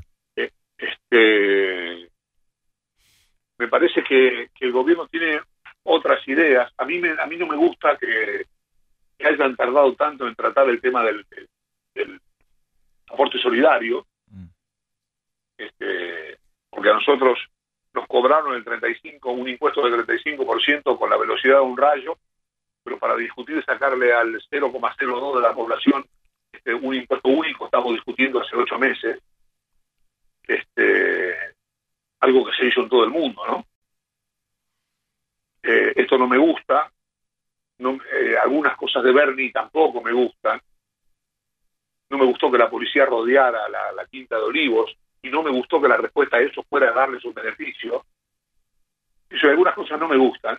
Sí me gusta el ministro de Economía, me parece que su, la paz que transmite es ideal para un lugar muy sensible. Me parece que el haber pactado la deuda o los pagos de la deuda para más adelante fue un gran acierto, fue el, el acierto más grande que tuvo este gobierno con respecto a, combatir la, pandemia, este, me parece que hacen lo que pueden. Este, no es fácil, están todo el tiempo aprendiendo cosas. Lo que sirve hoy, por ahí mañana no. La ciencia es eso. Este, no estoy autorizado tampoco, no, me siento capacitado para calificar si hicieron bien o no en, encerrar, este, encerrarnos en cuarentena todo el tiempo que hizo falta. Yo creo que no me puedo poner a opinar sobre eso porque este, gobernar en pandemia y tratar de que, la, gente no se infecte masivamente debe ser una tarea titánica. Entonces yo no tengo la capacidad, no tengo los conocimientos científicos para decir si efectivamente están equivocados o no. No puedo. Y yo noto que hay economistas que libre sueltos del cuerpo este, hablan de ciencia como si la ciencia fuera exacta, como si si estudié como si un virus se comportara de una manera matemática y no sabemos cómo actúa. Decían que el virus que uno está inmunizado porque ya lo tuvo, resulta que hay un porcentaje de gente que se volvió a contagiar. Entonces, no sabemos qué conducta tiene el virus, pero parece que algunos economistas sí lo saben. Parece que hay alguna gente que la que sale a la calle los domingos a protestar también sabe cómo funciona el virus. Yo creo que hay que quedarse en el molde con esto. Hay que, digamos, cuando el virus pase, y veamos lo que queda, no solamente en Argentina, sino en todo el mundo, ahí vamos a tener una idea de quién, quién hizo las cosas más o menos bien o quién no las hizo tan bien. Pero por ahora habría que callarse la boca al respecto. Digamos, yo creo, a ver, si, si, Martín Tetaz me dice que es una barbaridad eso, y viene Pedro Can y me dice lo contrario, yo le creo a Pedro Can. Si Pedro Can me habla de economía y me dice una cosa, y del otro lado lo tengo, no sé, a Martín Guzmán, le creo a Martín Guzmán, no a Pedro Can. Pero en ciencia le creo a Pedro Can y no a Martín de Taz, no a Milei, no a Esper. Le creo a, Pedro Can, porque Pedro Can es el que sabe, Pedro Can tiene un laburo hecho con el, con el HIV, que es impresionante, con el SIDA. Es uno de los tipos que más ha laburado, es un científico de la hostia, y nosotros estamos acá discutiendo de Pedro Can. Y no me importa que lo ayude Alberto Fernández. Yo creo que si el presidente hubiese sido de Macri, seguramente, y le hubiese pedido ayuda, seguramente también le hubiese dicho lo mismo. Pedro Can es un científico de carrera, no es ni lista, ni, comunista, ni socialista. Por eso digo, a veces me parece que se habla mucho y, los medios, los medios salen, por eso tampoco miro, porque me parece que lo más fácil que hay para hacer una televisión hoy, si invitemos a Mirei, y Mirei putea, y dice barbaridad, y putea la política, y, y Twitter, y, y medimos, pero hace mucho daño porque hay gente que le cree a Mirei. Ese mensaje a alguna gente le llega, es un mensaje falso, es un mensaje contaminado. Chavo, eh, Chavo, vos eh, recién decías eh, lo de la tele y supongo que a lo que te referías en todo caso tenía que ver más con los noticieros y, estos programas. Vos fuiste parte de un programa en el que se hablaba de la televisión también y se lo hacía con humor. y de alguna manera después la tele se convirtió en esta cuestión del panelismo. ¿Cómo la ves desde ese lugar? Eh, es un programa, es, creo que es, lo menos costoso que hay, me parece. Eh, de todas maneras, hay, hay profesionales que, están, ocupan paneles que son buenos. Y de última, un programa de televisión es un show. A veces tomarse demasiado en serio algunas cosas que pasan en la tele es un error. Nosotros en Duro de Mar nos divertíamos. Este, paneleábamos, como decíamos nosotros, a veces en serio, a veces no tan en serio, pero es una fórmula que da resultado. La televisión, además de ser un entretenimiento, es un negocio. Y el negocio funciona a partir de si mide o no mide. Intratable, por ejemplo, que es un programa de, mucho panelismo, es un programa que mide. ¿Qué sé yo? No, no, no, a mí no me gusta lo que mucho de lo que dicen los panelistas, pero no, no me gusta, no estoy de acuerdo. Claro, claro, claro. Pero no tiene nada que ver, si yo estoy de acuerdo con no, es importante. El programa tiene un formato atractivo y eh, tenés un estilo confrontativo y has tenido cruces antológicos. Riquelme, Maradona, Heinze, eh, el turco Mohamed. ¿Alguna vez, recién contaste una historia extraordinaria con Menotti, alguna vez trascendió lo que nosotros vimos y escuchamos? No. Con Diego, yo a Diego lo amo. Diego se enojó. Pero Diego fue más una cosa más folclórica. Diego se enojó, te voy a contar algo. Yo amo a Maradona. Mm. Maradona para mí es lo más grande que vi en mi vida jugar como jugador de fútbol. Y, y es un personaje genial y es un tipo muy tierno. Este, aunque no parezca. Mm. Este, cuando terminó el Mundial 2018, estaba conduciendo el segmento, yo no fui al Mundial, me, me resultaba más atractivo quedarme acá. Este, entonces aparecen los candidatos a, su, a suceder a San Paolo. Estaba Pochettino, Simeone, Gallardo, y estaba otro más que no me acuerdo quién era. No sé si era Miguel Russo, ahora. Mm. Eran cuatro. Y nada, bueno, yo los presento, digo, estos son los era información pura, ¿eh? Claro, no había claro. opinión ahí, era Claro. información pura. Urano, Mengano, Sultano. Me voy a mi casa y el otro día me empieza a explotar el teléfono. Eh, Maradona te mató, Maradona te mató. Digo Instagram y Maradona me mata. Me dice, el chavo puto, lo vi ayer. Nos criamos juntos, yo jugaba en Boca, y él me decía nota, y yo jugaba en acá, y vino a mi casa. Digo, y ahora no me pone en la lista, no me considera, y yo soy la selección argentina, o acaso se olvida. Digo, este está loco, digo, yo, ¿cómo no voy a querer a Maradona en la selección? Entonces, a él le expliqué, digo, esto que te cuento vos, digo, no empiezo- y yo lo llamé y no me le dio, digo, bueno, digo. Entonces, eh, cuento al aire, digo, mira, esto es información, esto no, no es lo que quiero, ¿cómo voy a querer a Maradona en la selección? Entonces un día, este, pasa el tiempo, Diego agarra gimnasia y me toca comentar Godoy Cruz Gimnasia en Mendoza. Fue el primer partido que ganó Diego, 4 a 2 ganó. Y lo vi, a al vestuario. Entonces, me acuerdo que se le relató el, el Pablito Bari, el hijo del vampiro. Sí, claro. Entonces, entonces vamos los dos. Le digo, Pablito, vení que vamos a nos da bola. Yo venía pensando, yo este me va a sacar cagando por, por este quilombo que hubo. Y entonces le digo al de la puerta, le digo, decime Diego que está el chavo Fuchs. Sí, sí. Diego salió al segundo, a los 30 segundos estaba en la puerta. Me sorprendió a mí incluso. Me da un abrazo y me dice al oído, como te maté, ¿eh? yo le doy un abrazo y no voy a estar más sentido porque casi me muero, casi me puedo al aire. No, un personaje. Ahí terminó lo de Diego. Con Hayes no tuve cruce, no me encontré con él, pero respeto mucho a Hayes, hizo un gran trabajo en Vélez. Gran trabajo en Vélez. Lo que pasa es que a veces, tanto los seguidores de Bielsa como los de Hayes son un poco exagerados. Mm. El otro día había gente festejándole a Bielsa que no había mirado un documental. La vi la Claro. conferencia, sí. Claro, está bien, reíte un rato, pero no le festejemos todo, le festejan que se sientan en una heladera.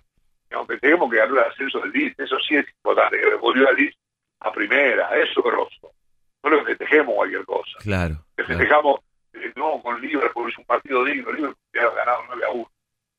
Claro, No hay, no hay término medio con Bielsa. Claro. Ni para criticarlo, ni para elogiarlo. Los que no, viste, los que no lo quieren te dicen, eh, pero ganó un campeonato en la segunda división. Bueno, No. sí, de un equipo que hacía 16 años que no jugaba en primera. Un equipo, un equipo importante, ¿eh? Y un No, equipo, no claro, claro, y un equipo importante. Y el que lo adora le festeja todo como lo que decís vos, hasta que el tipo eh, Ah. no vio un documental. ¿Viste? Y- Eh, Claro, no, bueno, y después este, como, con el único tipo que yo no tengo manera de volver a, a entender un puente es, bueno, te decía, con Geise yo no tuve trato, le tengo mucho respeto a Geise. Yo, yo creo igual que Geise tiene un carácter que va a tener que moderar. Una de las razones por las cuales se puede ver, allá que lo disfraces como quieran, es que estaba a los tiros con el manager, estaba a los tiros con el presidente, este, y tenía una, tenía una relación horrible y se tuvo que ir, estaba a los tiros con todo mm, este, vos no podés amenazar públicamente a un dirigente de que no venda a un jugador. Pues al final del día es el dirigente que le paga la cuenta. claro, Y hay cosas que no me gustan. Ahora, vos me decís como entrenador, dámelo mañana. ¿eh? claro. Es un gran, es un excelente entrenador. Con Mohamed pasó otra cosa. Mohamed mintió para tener razón en un debate televisivo. Este, a mí no me gusta eso. Yo con Mohamed no hablo. Es más, el hecho, el día que Mohamed estuvo en el programa, yo no fui. Ah, mira. porque no es mi límite yo no no no me gusta eso conozco cosas que yo por código no digo pero este el día que me escrachó públicamente vos no sabes nada de eso gente cuando vos decís no sabes nada de un periodista este lo estás liquidando Y lo desautorizás.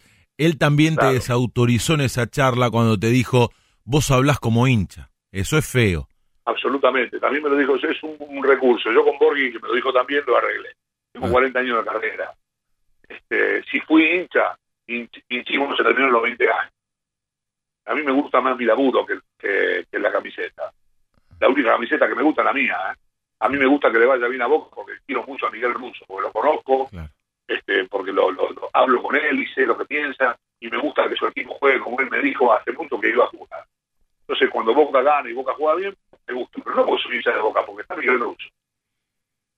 Este, yo a Miguel Russo le creo, a Gallardo le creo, a Becasese no le creo. ¿No le crees? ¿Por qué? ¿Por no, qué? no, porque no, no, no, no me gusta.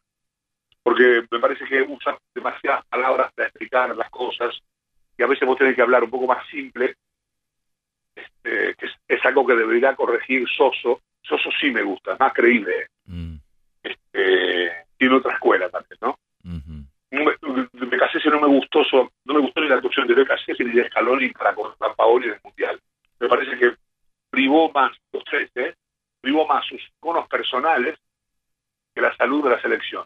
Sus peleas, la de Scaloni con la de Scaloni, San Paoli y Becasese, hicieron que la selección chocara, hicieron que los jugadores no, no les creyeran y todo terminara siendo una enorme narrativa.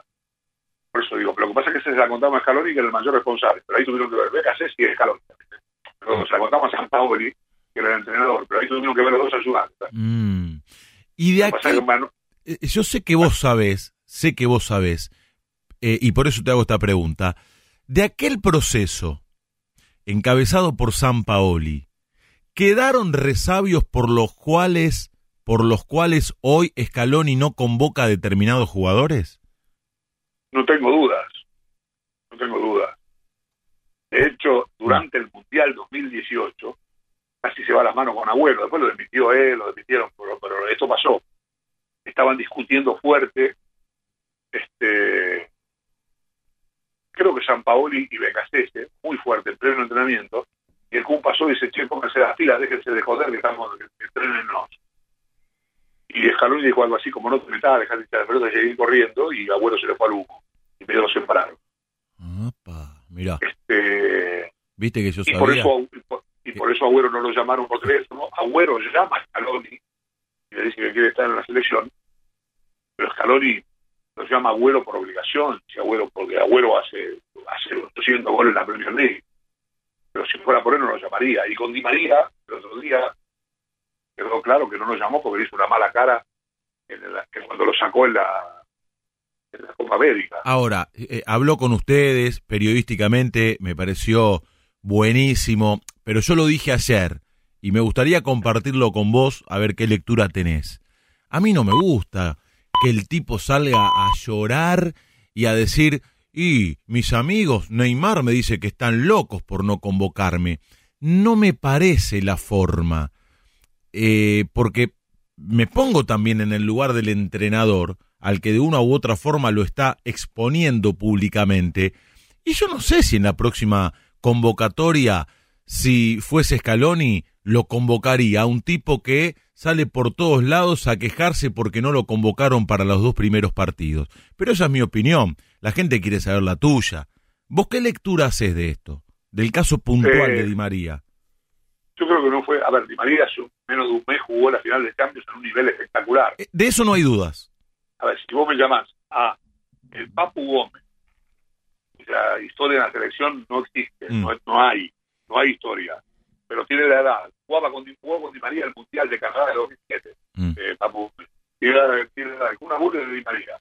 Si vos me llamás al Papu Gómez, por actualidad, Papu Gómez juega en un equipo que tiene una manera determinada, manera, tiene una manera determinada de jugar, que le sirve como, como cobijo, este, y no le llamás a Di María, que asume la la final de la Champions, hay un tema personal. A mí no me parece mal que Di María reclame su lugar. Di María tiene 102 partidos en la selección argentina y sabe que algo pasa. Sabe que algo pasa. Sabe que su convocatoria no obedece justamente a que no tiene actualidad. Eh, esto me parece. No me parece mal que un jugador diga que quiere jugar en la selección. Es más, el tipo gana una fortuna, no tiene por qué venir, no tiene por qué estar tranquilo acá. Sin embargo, quiere venir a que lo puteen, por Mm. ejemplo, como dijo. Yo le valoro sí, mucho eso. Dijo eso. Yo le valoro eso. Yo, yo entiendo tu punto. Este, vos me decís que expone el técnico y tenés razón, lo expone. No, porque digo, vos querés Eh. jugar en la selección. No creo que con lo que estás haciendo te acerque al técnico o a la selección. Porque si yo fuese el técnico, eh, no sé si lo convocaría después de esta actitud. Eh, más allá de que el técnico sea Scaloni, ¿eh? va más allá de quién es el entrenador. Lo que pasa es que yo no sé si el técnico, si no fuera Scaloni, yo creo que lo hubiese manejado de otra manera. A mí hay cosas del técnico que no me gustan, ¿eh? Yo, a, a ver, tenemos varios problemas, pero eh, tenemos muchos jugadores que no juegan. Hoy estuve mirando un rato al Brighton, a Ah. Alexis McAllister no está ni en el banco. Hace rato que no va ni al banco. Eh. Jugó eh, por la Copa, pero en los Sí. partidos de Liga no va ni al banco. Hace dos o tres partidos que no va ni al banco. Paredes jugó estos últimos partidos porque estaba lesionado Berratti. Está Berratti y no juega. Mm. Eh, Foyt es el lateral derecho, pero es central. Pesela está de suplente. Otamendi está de suplente. Sos malo igual, chavo. Eh. Tagliafico juega, Sos, sos, juega bien. sos malo igual. No, digo, yo no sé si tenemos un recambio tan generoso como el que dicen Mm. los que lo exageran porque están enojados con la generación anterior porque perdió tres finales. Pero escúchame, ¿no le reconoces ningún mérito a Scaloni? Eh, A ver, pará. El tipo agarró la selección cuando no la quería agarrar nadie. mm, Eh, después de un mundial que fue. Bueno, mm, Bueno. agarró la selección cuando no quería agarrar a nadie. ¿Cuáles son los méritos de Scaloni para ser el técnico de la selección argentina? no, bueno, está bien. Pero escúchame, la agarró después de un mundial que fue un papelón. Que El papelón en el que estaba él, ¿eh? Sí, bueno. Pero el Papelón del que él fue está- parte. él- fue parte del cuerpo técnico, el técnico era San Paoli. Pero, Sí, pero él le fue a pedir el trabajo a San Paoli, porque San Paoli estaba en Sevilla ah, ah, y San eh, Paoli se lo, bueno, está San bien. Paoli se lo dio. Vos no podés morder la mano de No. tu dueño así como Es- así, ¿eh? esa es una situación Bueno. personal y, y no, bueno, si, si, si es así, por supuesto que yo no avalo eso. Ahora, futbolísticamente, desde que el tipo se hizo cargo de la selección mayor, esto corre por mi cuenta, creo que ha hecho la mayoría de las cosas bien. Te haces bien en aclarar que corre por tu cuenta. Yo No, porque, mí porque- no. no, no, porque sé que vos no, No, no, pensás lo mismo. bien. Pero digo, No, no, yo Eh. respeto mucho tus opiniones, más, tengo compañeros en 90 minutos que piensan que vos. Sí, lo sé, lo sé. Ruggeri, sí, lo sé, Ruggeri. lo sé. Este, pero resulta que matamos a jugadores que perdieron dos finales por penales y aplaudimos un tercer puesto. Después, y tapamos una, tapamos una derrota con Brasil que fue absolutamente justa. está Le bien, echamos la culpa, le echamos la culpa a referir. pero, Dale, pero, Pero está bien, eh, Chavo, pero no, no, podemos no podemos descontextualizar el momento en el cual él se hace cargo de la selección. Y si bien fue un tercer puesto en la Copa América, veníamos de un mundial que fue bochornoso y no solamente Un por lo espanto. futbolístico. un espanto. El mundial, te lo dije. Lo que digo también es que el mundial fue un espanto. Todo lo que pasó ahí fue un espanto.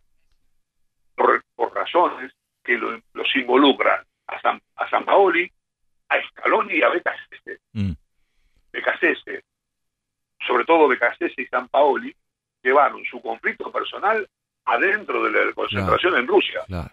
Qué Es una locura. barbaridad lo que pasó. Por eso, Sí, sí, y después, y después Becasese, que esto a mí casi me muero, saca una foto renunciando, insólito.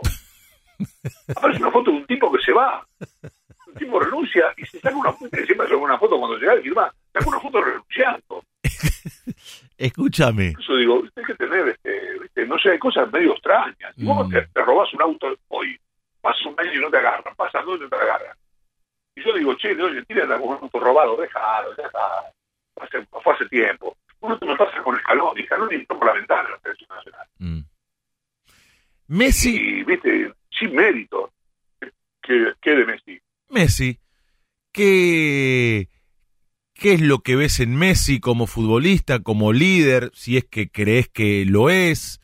Eh, también fue parte importante de aquel proceso, más allá de que hagamos hincapié en el cuerpo técnico por una cuestión lógica, él como referencia ineludible, también fue parte importante de aquel periodo de San Paoli en la selección y, y de lo que ocurrió con la selección en aquel mundial.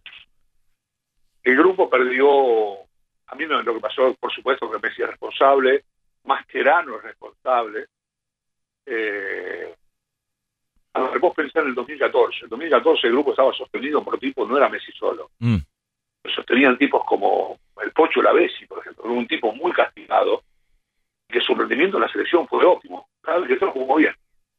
Sostenía un tipo como Zabaleta, que era un tipo que pensaba, un tipo que tiraba para adelante con el grupo, tipos como, como De Michelis, por ejemplo, ¿no? Que lo, Mm. De Michelis es uno de los responsables por los cuales Messi terminó de vomitar todos los partidos en la cancha y mejoró su alimentación. Digo, había tipos muy líderes en esa selección y Messi caminaba bien.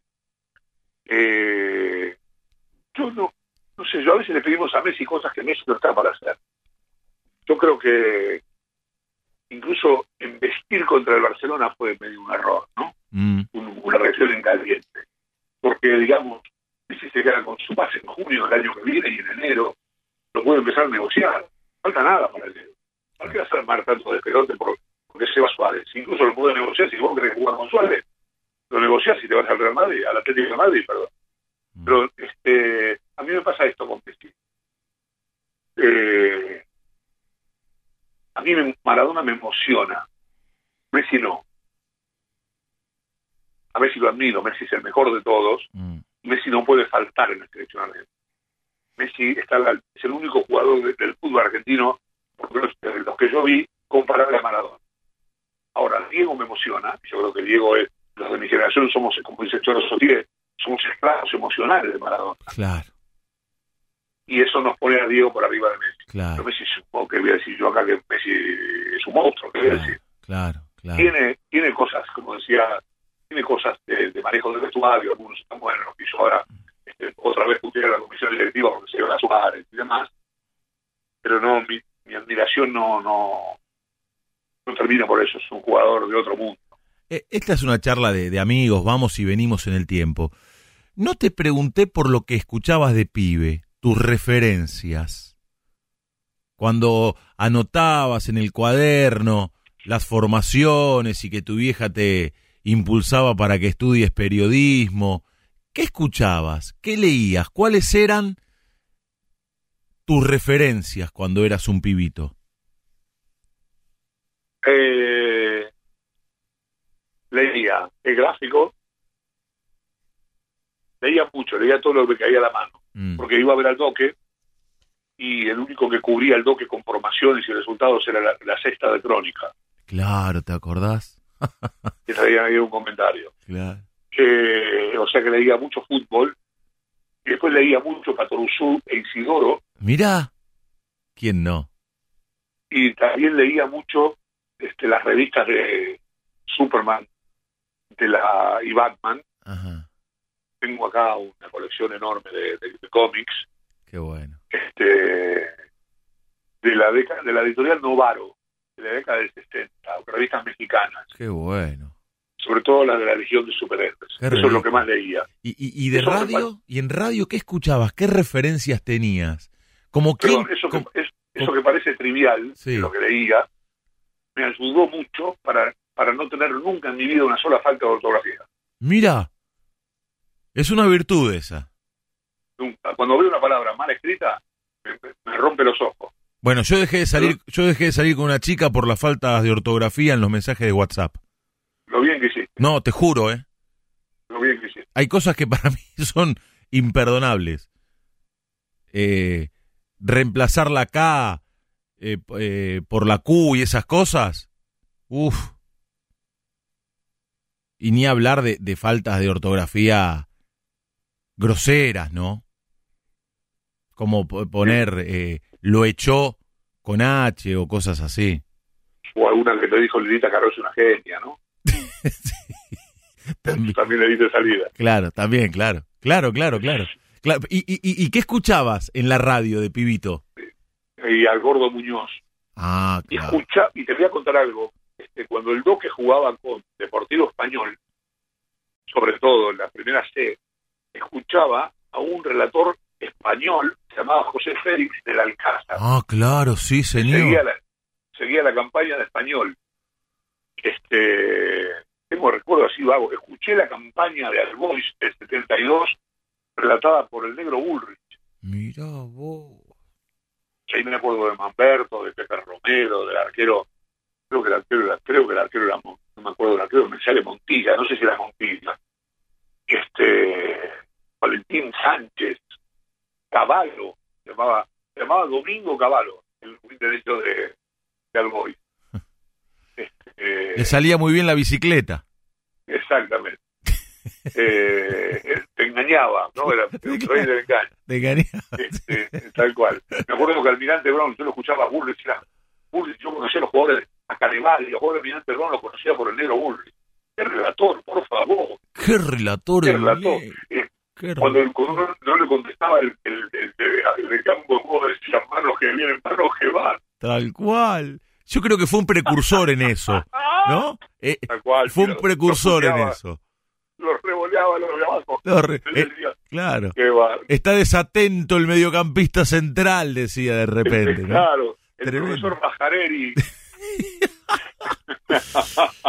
Chavo, en no, un, en un ratito lo voy, a, lo voy a, a sumar a Gustavo Palmer también, al señor de la noche, que seguramente... No, quiere- yo he ido a, yo he ido a bailar al alma. Sí, es que, es que Gustavo Palmer te va a llevar por ese lado, así que en un ratito, Claro. en un ratito este, se va a sumar. ¿Qué es lo peor que te pasó y lo mejor? Cara y cruz del periodismo y de la vida. ¿Qué te pasó en tu profesión?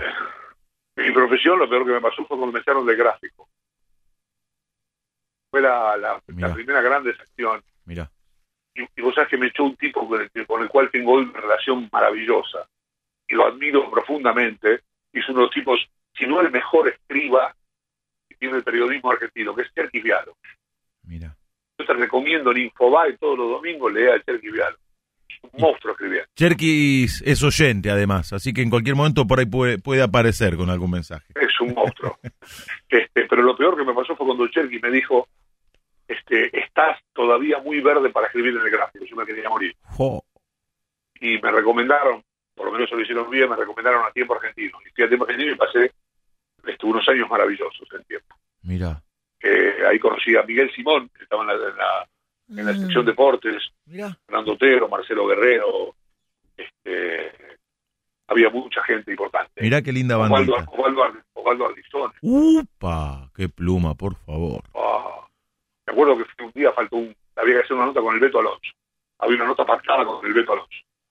Y había que ir a River y faltó el que la tenía que hacer y fui yo, todo fascinado. Yo venía al gráfico, el viejo me miraba medio de, de guarnición, me miraba medio de coté, porque él se había ido copiado del gráfico, y al gráfico. Y, y volví con la nota del Beto, y dice, esto, pibe, esto hay que poner un título. Hizo así, rrr, no sé cómo se le ocurrió, yo me vuelvo loco con el título. En un segundo hizo el fútbol es un pibe que juega con Perocho. Mira, Y ese fue el título. Mirá, me acuerdo de memoria. Claro. Pero en un segundo, dame, me falta el título. ¿viste? En ese momento no había computadora, ponían la, la, la hoja, en la, en la Olivetti. El fútbol es un pibe, en un segundo lo escribió. Yo no sé cómo. Digo, lo tenía en la cabeza, lo estoy pensando toda la tarde. No, un animal, un fenómeno. qué Un, bárbaro. un fenómeno. Y, y, Un fenómeno. Cuando, y, y lo mejor, lo, lo que más satisfacción te causó, la mayor alegría. varias cosas. Ahí tengo varias. Tengo, por ejemplo, el Mundial 94 y el, el Mundial 98 fue ya instalado como titular en el vestuario 1 de Víctor Hugo, como cronista de la selección argentina y demás. Fueron dos mundiales en los que pude laburar a pleno. Y después está el otro, que, que es el de 2014, que ahí me di el gusto de poder comentar un mundial por radio. Comentar los partidos de Argentina en el estadio por radio. Lo hice por Radio del Plata, que en ese momento tenía un convenio con Fox. Este, y además, además hicimos programas sobre el mundial. Hice para la televisión la previa de la final. Un sueño. Yo, todavía, yo tengo muchos años de carrera, pero todavía sueño con algunas cosas. De hecho, dejé de ir, no fui al Mundial de Rusia, porque no iba a ir como quería ir. Yo quiero comentar fútbol. Y no quiero hacer otra cosa. Pues yo tengo, tengo emprendimientos propios, que es, tengo una página, una página de YouTube, un canal de YouTube que te recomiendo que veas, donde hay muchas charlas muy interesantes. De hecho, el lunes converso con Negro Buros. Mira Ya qué bueno. alguna. Mira qué bueno. Negro- haremos alguna. Tengo una página de internet. Mañana a la mañana sale una nota. ¿Cómo se Chavo llama el canal? ¿Cómo se llama el canal de YouTube para que la gente se pueda suscribir? No, Diego Chavo Fuchs, es mi está. nombre. Ahí está. Este, tengo una página web que se llama chavofux.com, todos los domingos a la mañana hay una nota nueva. Tengo un canal de podcast donde cuento historias, tengo muchas cosas propias. Qué ayornado que estás, ¿eh? Sí, sí, si no, no, no existí. No, Pero, a, mí, a mí no este, sabes lo que me cuesta. meter porque está bueno. ¿eh? Me compré un micrófono, me equipé mucho en la, en la, en la cuarentena. Está muy bien. y, y me armé un estudio acá, tengo luces, todo. Y, y por otro lado, este, el Mundial 2014 me dio es una satisfacción, un buen grupo, la pasamos bien, por mis hijos, era cerca, viste, todo por mis hijos, fue mi mujer, pudieron, pudimos los cuatro le un partido mundial, maravilloso. Mm. Le decía, a Rusia no fui porque me lo estaba haciendo por mi cuenta, y en un momento este, me convenía más que no sé si no quedarme para conducir un par de programas y me daba me, me- me gustaba más eso que ir a Rusia por a, a hacer no, no a comentar partidos no quiero comentar partidos de fútbol Mira, mira. Señor de la noche, Gustavo Palmer, lo está escuchando Diego el Chavo Fuchs en este cafecito con colegas. ¿Qué tal, Chavo? Un crack, crack de periodista. ¿Cómo andas. Chavo? ¿Bien? Voy a contar algo que te va a gustar en esta noche de anécdotas yo trabajaba en el gráfico en 1984 y el gráfico jugaba Ferro con River la final del campeonato nacional si no recuerdo mal Sí, en Eh, River. Claro, en, en River y en Ferro. Fue el día que perdió fuego la de River a la tribuna de Ferro. Y el gráfico me, de- me, me designó para seguir a Ferro toda la semana. Te imaginas, el viejo Gribol, el CAI, este, ¿qué es eso? Basigalú, Cooper, Roquia, este, no quiero hacerte llorar. Bran, Alito Brandoni, Croco, qué sé yo, todos y bueno, Ferro gana 1 a 0 con un gol de Cañete, el ángulo de cabeza, y yo tenía que hacer el post. El gráfico no terminaba nunca de laburar. Y había un restaurante en Rivadavia de Avenida de la Plata que se llamaba Bremen. Y, y ahí fui, estaban comiendo, vos fíjate lo que era el fútbol, Leo. Estaban comiendo Garré, Basigalú y Garré, el abuelo del chico de Racing. Basigalú y Cooper, con sus mujeres, una cena íntima que es lo que era, habían salido campeones ganando la River. Y, y, y entré con un fotógrafo. Me, me sentaron a comer con ellos. Mm, Y comí con Garreba, Cigalup y Cooper. Y, Qué bueno. y Qué grande ese día, la hinchada de River, ¿te acordás que nos encienden eh, fuego los, los tablones y el partido termina antes? O sea, gol de Cañete en minuto 7 del primer tiempo de cabeza.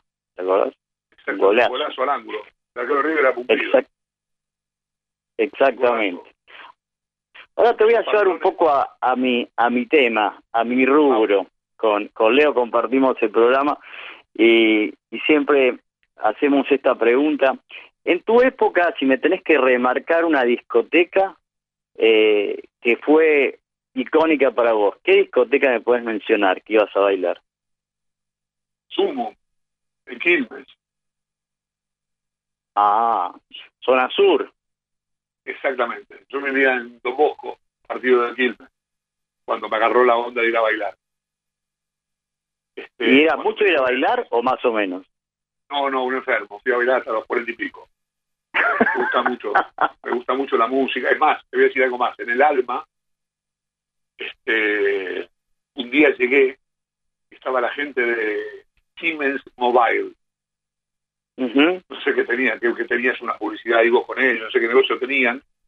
Y yo entré y me, me sacaron unas fotos y me regalaron una camiseta del Real Madrid, que la tenía como sponsor de Siemens, todavía no tengo acá la camiseta. Y me acuerdo que me la puse por la tenía en la mano, la camiseta, me la puse. Me acuerdo haber fui con mi amigo Mario Cordo a ese día. Y me, me sacaron una foto y me dieron una camiseta del Real Madrid, del, del Alma. Una, una cosa insólita. Sí, en época de la, la época floreciente de Pinamar, el Cuy y el Alma, Sí. en ese complejo Tengo que otra- tengo- se vivieron muchas tengo- anécdotas. A- a- Tengo habl- otra, más del, tengo otra más del alma, espera. Se llama esta chica. Ay, no me voy a acordar. Uh, Divina una Luna, famosa. No, no, no. 8 de la mañana. 8 de cuidado, la mañana. cuidado, Sol. No, cu- cuidado. este. Cirulik. Estaba ahí. Nos hicieron una nota para una televisión ahí de Pinamar. Los dos, no, no, no estaba yo con, con Jiménez. Estábamos los dos. Yo estaba con amigos y qué sé yo. Y nos hicieron una nota, los dos teníamos los ojos como dos eh, puñalada en, una, rato. y le digo, tenía un balcón que daba al mar. Y mucho sol.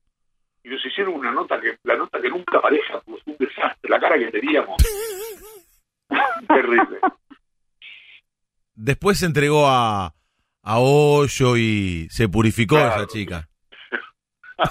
Exacto, se peló, ¿te acuerdas? Se peló, claro, claro. Bueno, Sí, ella Jimena pudo, siempre a Pinamar. ella pudo purificar su alma. El chavo, siguió, el, el chavo siguió yendo a Pinamar y quedándose con los ojos rojos a las 7 de la mañana. Y- Leo, el chavo un gran arquero, ¿eh? Sí, un gran arquero, sí, chavo. sí, sí, hablamos de eso. Aparte, este, estuvo a punto de, de- de ser profesional. Pero bueno, por suerte para el periodismo y para nosotros que lo podemos disfrutar y tener como colega, eligió este camino. Recién hablaste de Ferro y, y- y de grandes jugadores de aquella época. ¿Qué equipo de los que viste como periodista más te representa? Eh, ¿O qué equipos? estoy entre dos, sí, estoy entre. Para mí, a mí me representan el Independiente de Pastoriza Ah, y el estudiante de Bilardo Parra Manera. claro. Eh, en los años 80 creo que fueron los últimos años en donde el sentido estético del juego era, estaba todavía al nivel de la táctica y la estrategia. Estudiantes de Bilardo y Manera era una cosa, Oh.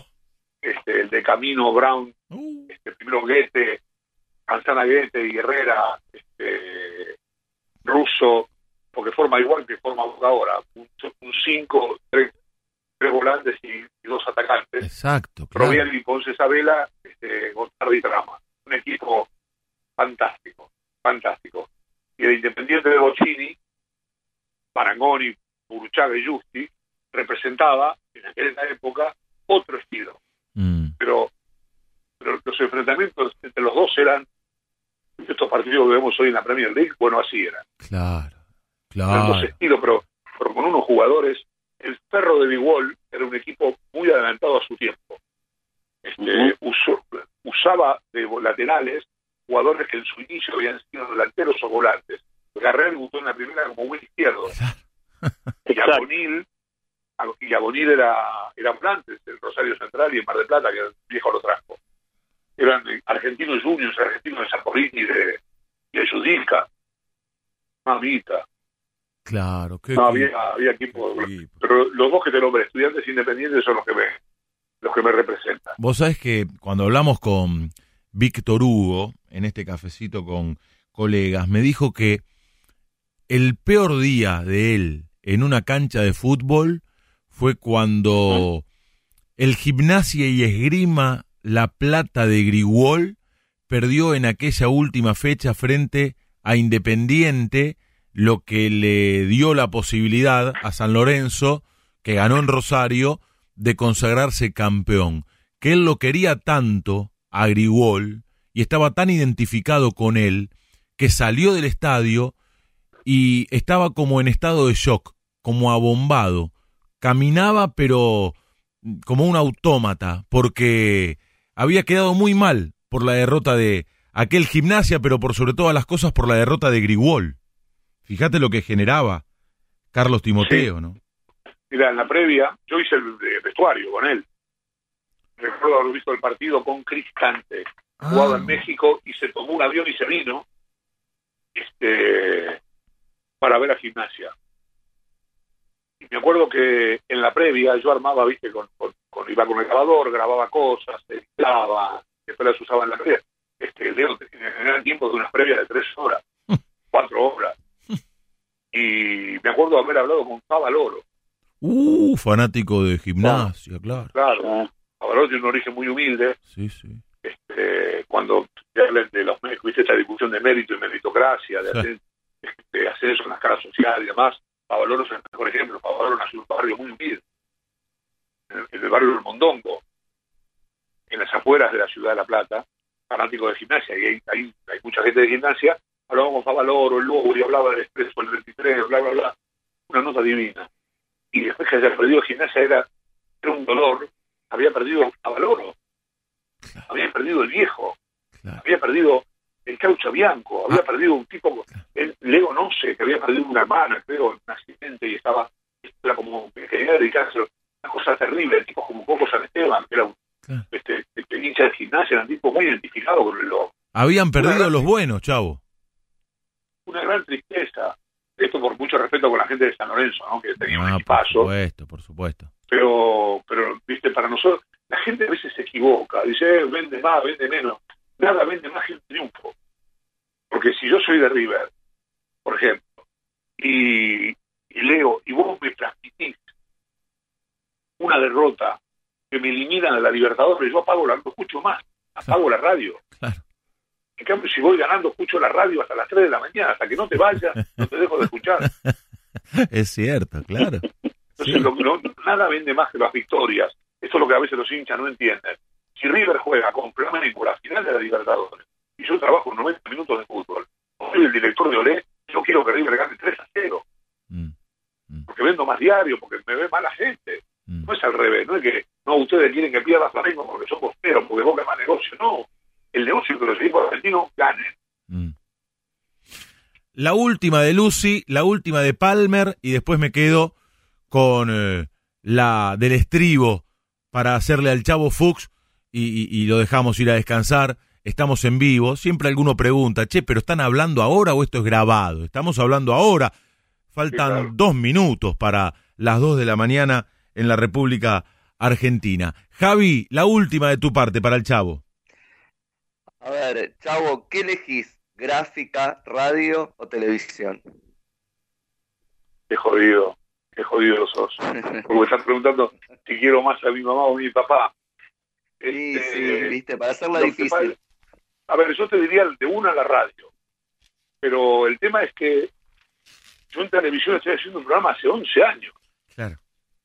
O sea, lo que me pasa a mí en la tele es algo atípico. En la tele me tocaron dos programas este, de culto, si querés. Porque más allá de discusiones, 90 minutos, es un programa de culto, es un programa este, que ha ido evolucionando. 90 minutos al aire del 2007. Ujú. Este, entonces estoy en un lugar, estoy muy bien, nos conocemos, con mis compañeros nos conocemos de memoria, todo hacemos de memoria, es un programa muy afectado, a veces sale mejor, a veces sale peor, a veces... Pero nosotros sabemos que mañana tenemos una revancha. Entonces, lo que, yo, lo que yo vivo en la televisión, no es lo que viven los programas están con- todo el tiempo con el uno, con el minuto a minuto. Este, como medio dice la radio, la radio ha sido siempre mi, fue lo que me, lo que me impulsó, todo lo que me, me traccionó, todo lo que llegó después. Gustavo. Bueno, es una pregunta que no sé, para el chavo no sé si va a ser difícil o no. El mejor gol que viste en tu vida. Y es fácil esa. En la cancha el día que Maradona le hizo... Estando en la cancha, ¿eh? Y claro. El de Maradona a los ingleses, pero, pero si querés debe haber otro, a ver otro que, que puedo, qué otro podría ser. Este, fueron muchos, fueron muchos. Este, no sé, el de uno de Bochini Estudiantes, por arriba de la cabeza de Bartero, uno de, uno, ah, uno de, creo que fue de Troviani, en la cancha de Vélez. Oh, sí. Estudiantes contra Vélez, uno que Sí. tuvo un taco, la trajeron de verdad. tocando. Mil toques. Sí, está en YouTube ese gol. Exactamente, sí, uno en la cancha de Vélez, Estudiantes ganó 2 a 1, Mm, en un partido muy importante para el campeonato. mm. Eh, qué sé yo, Diego, ah, yo tengo uno de Diego, vos sabés que el primer superclásico que vi en mi vida, en el 81, digo, con unos amigos fuimos a bailar a Sumo, esa discoteca que le tuve a falta, ¿Eh? y nos fuimos a, a la cancha sin dormir, ¿viste? cosas que uno hace cuando es muy joven y le da el cuero. Este, Obvio. y, y fuimos a la tribuna de River, mis amigos eran de River.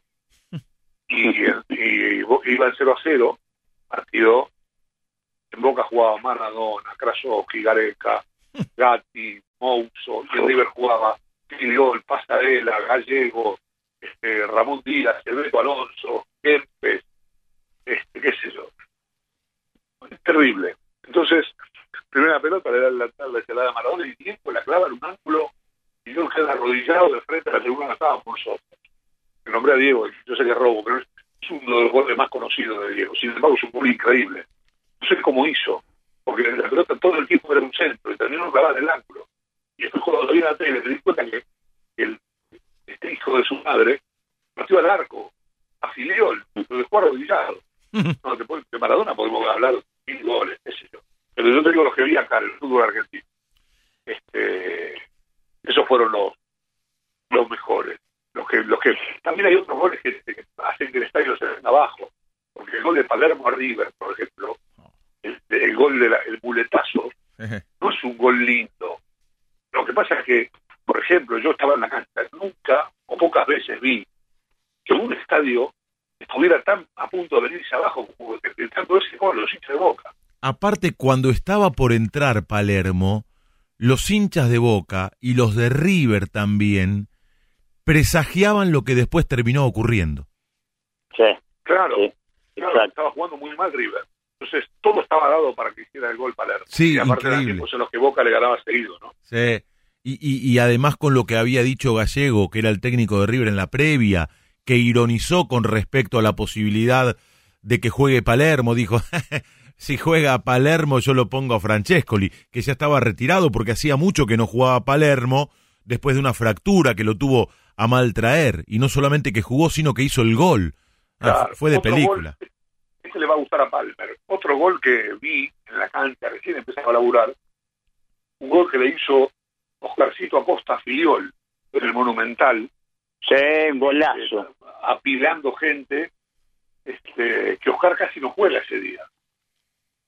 Claro. No sé qué había comido. Se pasó a cuatro ese día, ¿te acordás, chavo? Sí, sí, tal cual, golazo, golazo. Y después hay un gol de Chino Tapia en River contra Platense también, de punta a punta. ¿Sabés quién hacía buenos goles? Goles lindos, lindos, lindos, que una vez en la cancha de Ferro, en un Ferro Platense, me mandaron un lunes a la noche y no había nadie en la cancha. El tiempo argentino, ¿ustedes se acuerdan del turco Abdeneve? Sí, Sí. Luisito Abdeneve, aquel de Unión y Boca. Exacto. Exactamente, Sí. jugó en Platense también. Ah, Se jugaba contra Ferro y le hizo un gol a Ferro. Después se lo hizo jugando para Unión, no me acuerdo si a Boca, cortando, cortaba, ¿viste? clavaba y giraba. Ta, ta, ta. Un gol que metía una, el mejor gol de la fecha. Un Mira. domingo, por ejemplo, que llovía, hacía un frío bárbaro. Este, también, Abdeneve hacía lindos goles. Sí, gran jugador Abdeneve, que por ahí no dio todo lo que se pensaba que iba a dar cuando comenzó a jugar, porque de hecho fíjate que el tipo empieza en Unión y llega a Boca. Sin embargo, nunca pudo dar ese salto de calidad, pero tenía condiciones. Yo era Sí, chico, pero me acuerdo. Otro gran gol fue uno que le hizo Diego La Torre a River en el arco de Casa Amarilla. Al gato Miguel. Ah, sí. Se la clavó en el ángulo. Uh, ese día, todo, ese día, chavo, vos te acordarás. River le dio un baile a Boca, pero era la época Sí. en la cual Boca le ganaba siempre y sobre el final apareció la torre que se iluminó e hizo aquel golazo, claro que me acuerdo, arco de Casa Amarilla. Otro gol que me acuerdo es este de los 90, Silas, a River, el Monumental, También. Arrancó desde el de banderín del medio de la cancha de izquierdo y fue gambeteando y terminó haciendo el gol, no recuerdo quién era el arquero de River. Mm. No sé si era Segoli, no me acuerdo quién era. Y puede ser El por la juega bien. Sí, sí. O Bonano, sí. Bueno, Sí, un jugador, un crack era. Eh, el mejor equipo periodístico para transmitir fútbol por radio. Relator, y con esto cerramos, comentarista, dos campos de juego, un locutor comercial y, por supuesto, un informativista. Con el, Víctor Hugo, sí, con el relator hay unanimidad. sí, claro. A mí me gustaba mucho Néstor Ibarra. Mirá, qué En lindo. realidad me gustaba Néstor. Claro. Ibarra me gustaba como hacía pareja con Víctor Hugo. Claro, claro. Este, informativista, me gusta mucho Lujambio, Mm, me parece que hay, pero, perdón, Lujambio competía con Roberto Ayala y con Raúl Fernández. claro. Era muy, era muy complicado, a mí me gustaba mucho Raúl. Hoy ustedes tienen en radio la red a, este chico Pellenberg que es buenísimo, buenísimo. Fíjate, todo tiene buenos tonos. Este, un día lo llamé a Gustavo León, este pibe, yo no lo conocía, me dijo el nombre y lo empecé a seguir y el pibe tiene, tiene mucha pasta de para hacer estudios y para como informativista. No sé si a ustedes les parece lo mismo. Sí, sí, y además Este- es muy buen relator. Él, Ah, él es un apasionado del relato, es relator, pero le pone mucha pasión a todo, ¿viste? Y eso Sí. se refleja en el aire, y, y vos lo pudiste vislumbrar, de hecho. Sí, otro también que hace ese laburo muy bien es Maverino. Claro, uh, Maverino. sí. Esos son pibes de ahora, pero los que nombramos son grosso, grosso. ujú. Este, yo voy a poner a Raúl Fernández porque trabajé con él y. Ahí está, Raúl. Qué contento Este- se va a poner. Otro que escucha también, viste, es un noctámbulo. Mm. Eh, bueno, dos campos de juego. Uno, uno más que campo de juego, vestuarios, Mm, es el gordo Ernesto Sechi, que Dios lo tenga en la gloria. qué lindo recuerdo. Brillante Sechi. Sechi después dejó el periodismo y, se, y fue director comercial de, De perfil. de Editorial Perfil muchos años. Claro, y yo lo reencontré, para mí fue como eh, un segundo papá en la transmisión de excursionistas. Él era director comercial de perfil y posponía reuniones importantes para la editorial para ir a comentar, por ejemplo, a la cancha de San Martín de Bursaco sin cabinas, bajo la lluvia, un partido de excursionistas. Qué monstruo. Un monstruo, el gordo Sechi. Ernesto Sechi, qué lindo que lo hayas traído a esta charla. Bueno, él hacía la crónica de, de- de un vestuario, ¿no? Sí, la crónica final de un vestuario, esa transmisión de Víctor Hugo era impresionante. El gordo hacía eso y, y después estaba Jorge Cross al pelado, Uh, que Víctor Hugo se lo trajo, trabajaba, es un columnista del del País, se lo trajo y hacía este, el partido en 10 minutos, una cosa así. sí, me acuerdo. Poesía pura, era, era una radio muy artesanal, ¿no? Claro. Se ha ido perdiendo eso, chavo, ¿no? Sí, sí, la radio perdió la batalla con la televisión, cuando todos los partidos son televisados, a la radio le queda un hueco, tenés que recurrir a... Pero la radio todavía es un chiste, ¿sabes? Todavía. Sí, sí, sí, sí. Sí, sí. Aquí, De hecho, estamos hablando por radio y hay muchas muchos mensajes y muchas cosas. Tenés una gran audiencia. Gracias a Dios, sí, sí, la verdad que sí. Este, Este es un horario muy eh, lindo, chavo, para hacer radio. sí, claro. Demanda un gran sacrificio, sobre todo cuando hay fútbol, al menos en mi caso, que después me Claro. tengo que levantar temprano para ir a relatar, pero da muchas satisfacciones este horario. Te encontrás con oyentes verdaderamente incondicionales. ¿Y a quién ponemos para acompañar a Ernesto Sechi? Eh, a ver. Ahí, ahí estoy en una duda. A mí me gustaba, a mí me gustaba Tinelli. Lo que pasa es que Tinelli trabajaba en una transmisión en donde los, los, los que hacían campo de juego preguntaban poco. El primero que permitió a los campos de juego hacer sus preguntas fue Víctor Hugo. Pero Marcelo era muy bueno haciendo campo de juego. ¿eh? Marcelo hacía bueno, hacía, tenía una muy buena voz de radio, Marcelo. Mm, De hecho, cuando Badía hace un programa en FM que se llamaba este, Piedra Libre, Marcelo va de, de- de columnista de deportes y ahí Marcelo despega y va al programa de Badía, Badía y compañía. mira, Y ahí empieza a aparecer en televisión y, y conduce video match y llegó hasta donde llegó, ¿no? claro, claro. Pero no podría ser Marcelo, estoy pensando, ¿eh? Está bien. Está bien. Este, ¿quién, quién podría hacer este laburo? Hay muchos. Gallito hacía muy bien este laburo. Claro. Claro. Titi, el ruso, el ruso sobre todo, el ruso Ramenzoni, hacía muy bien este laburo, en radio estamos hablando. ¿no? Sí, claro, claro. Este, me voy a quedar con, me voy a quedar con Gallito. Con gallito. Mira. Ahí está. Y nos Me falta, y nos falta el locutor comercial. Has trabajado Locutor, con sí. grandísimos. Sí, sí, claro. Hay uno que no trabajé que es este Ricardo Jurado. Ah, mira. Ricardo ya dejó, cuando yo llegué, Mm. este, Ricardo Jurado, Qué equipazo, hermano. de la, la recontra hostia. Mira, Víctor Hugo, Néstor Ibarra, que fue la primera dupla de Víctor Hugo cuando vino a la Argentina en el 81.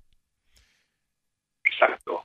Ernesto, Néstor, sí. Se- claro, Ernesto Sechi y Gallito, Raúl Fernández en ¿Y dónde, me, Estudios ¿Y Centrales. dónde metí a Gallito? A Gallito porque es amigo. la. Gallito hace muy bien el laburo de campo juego. Lo que no quiero decir mucho porque están comentando.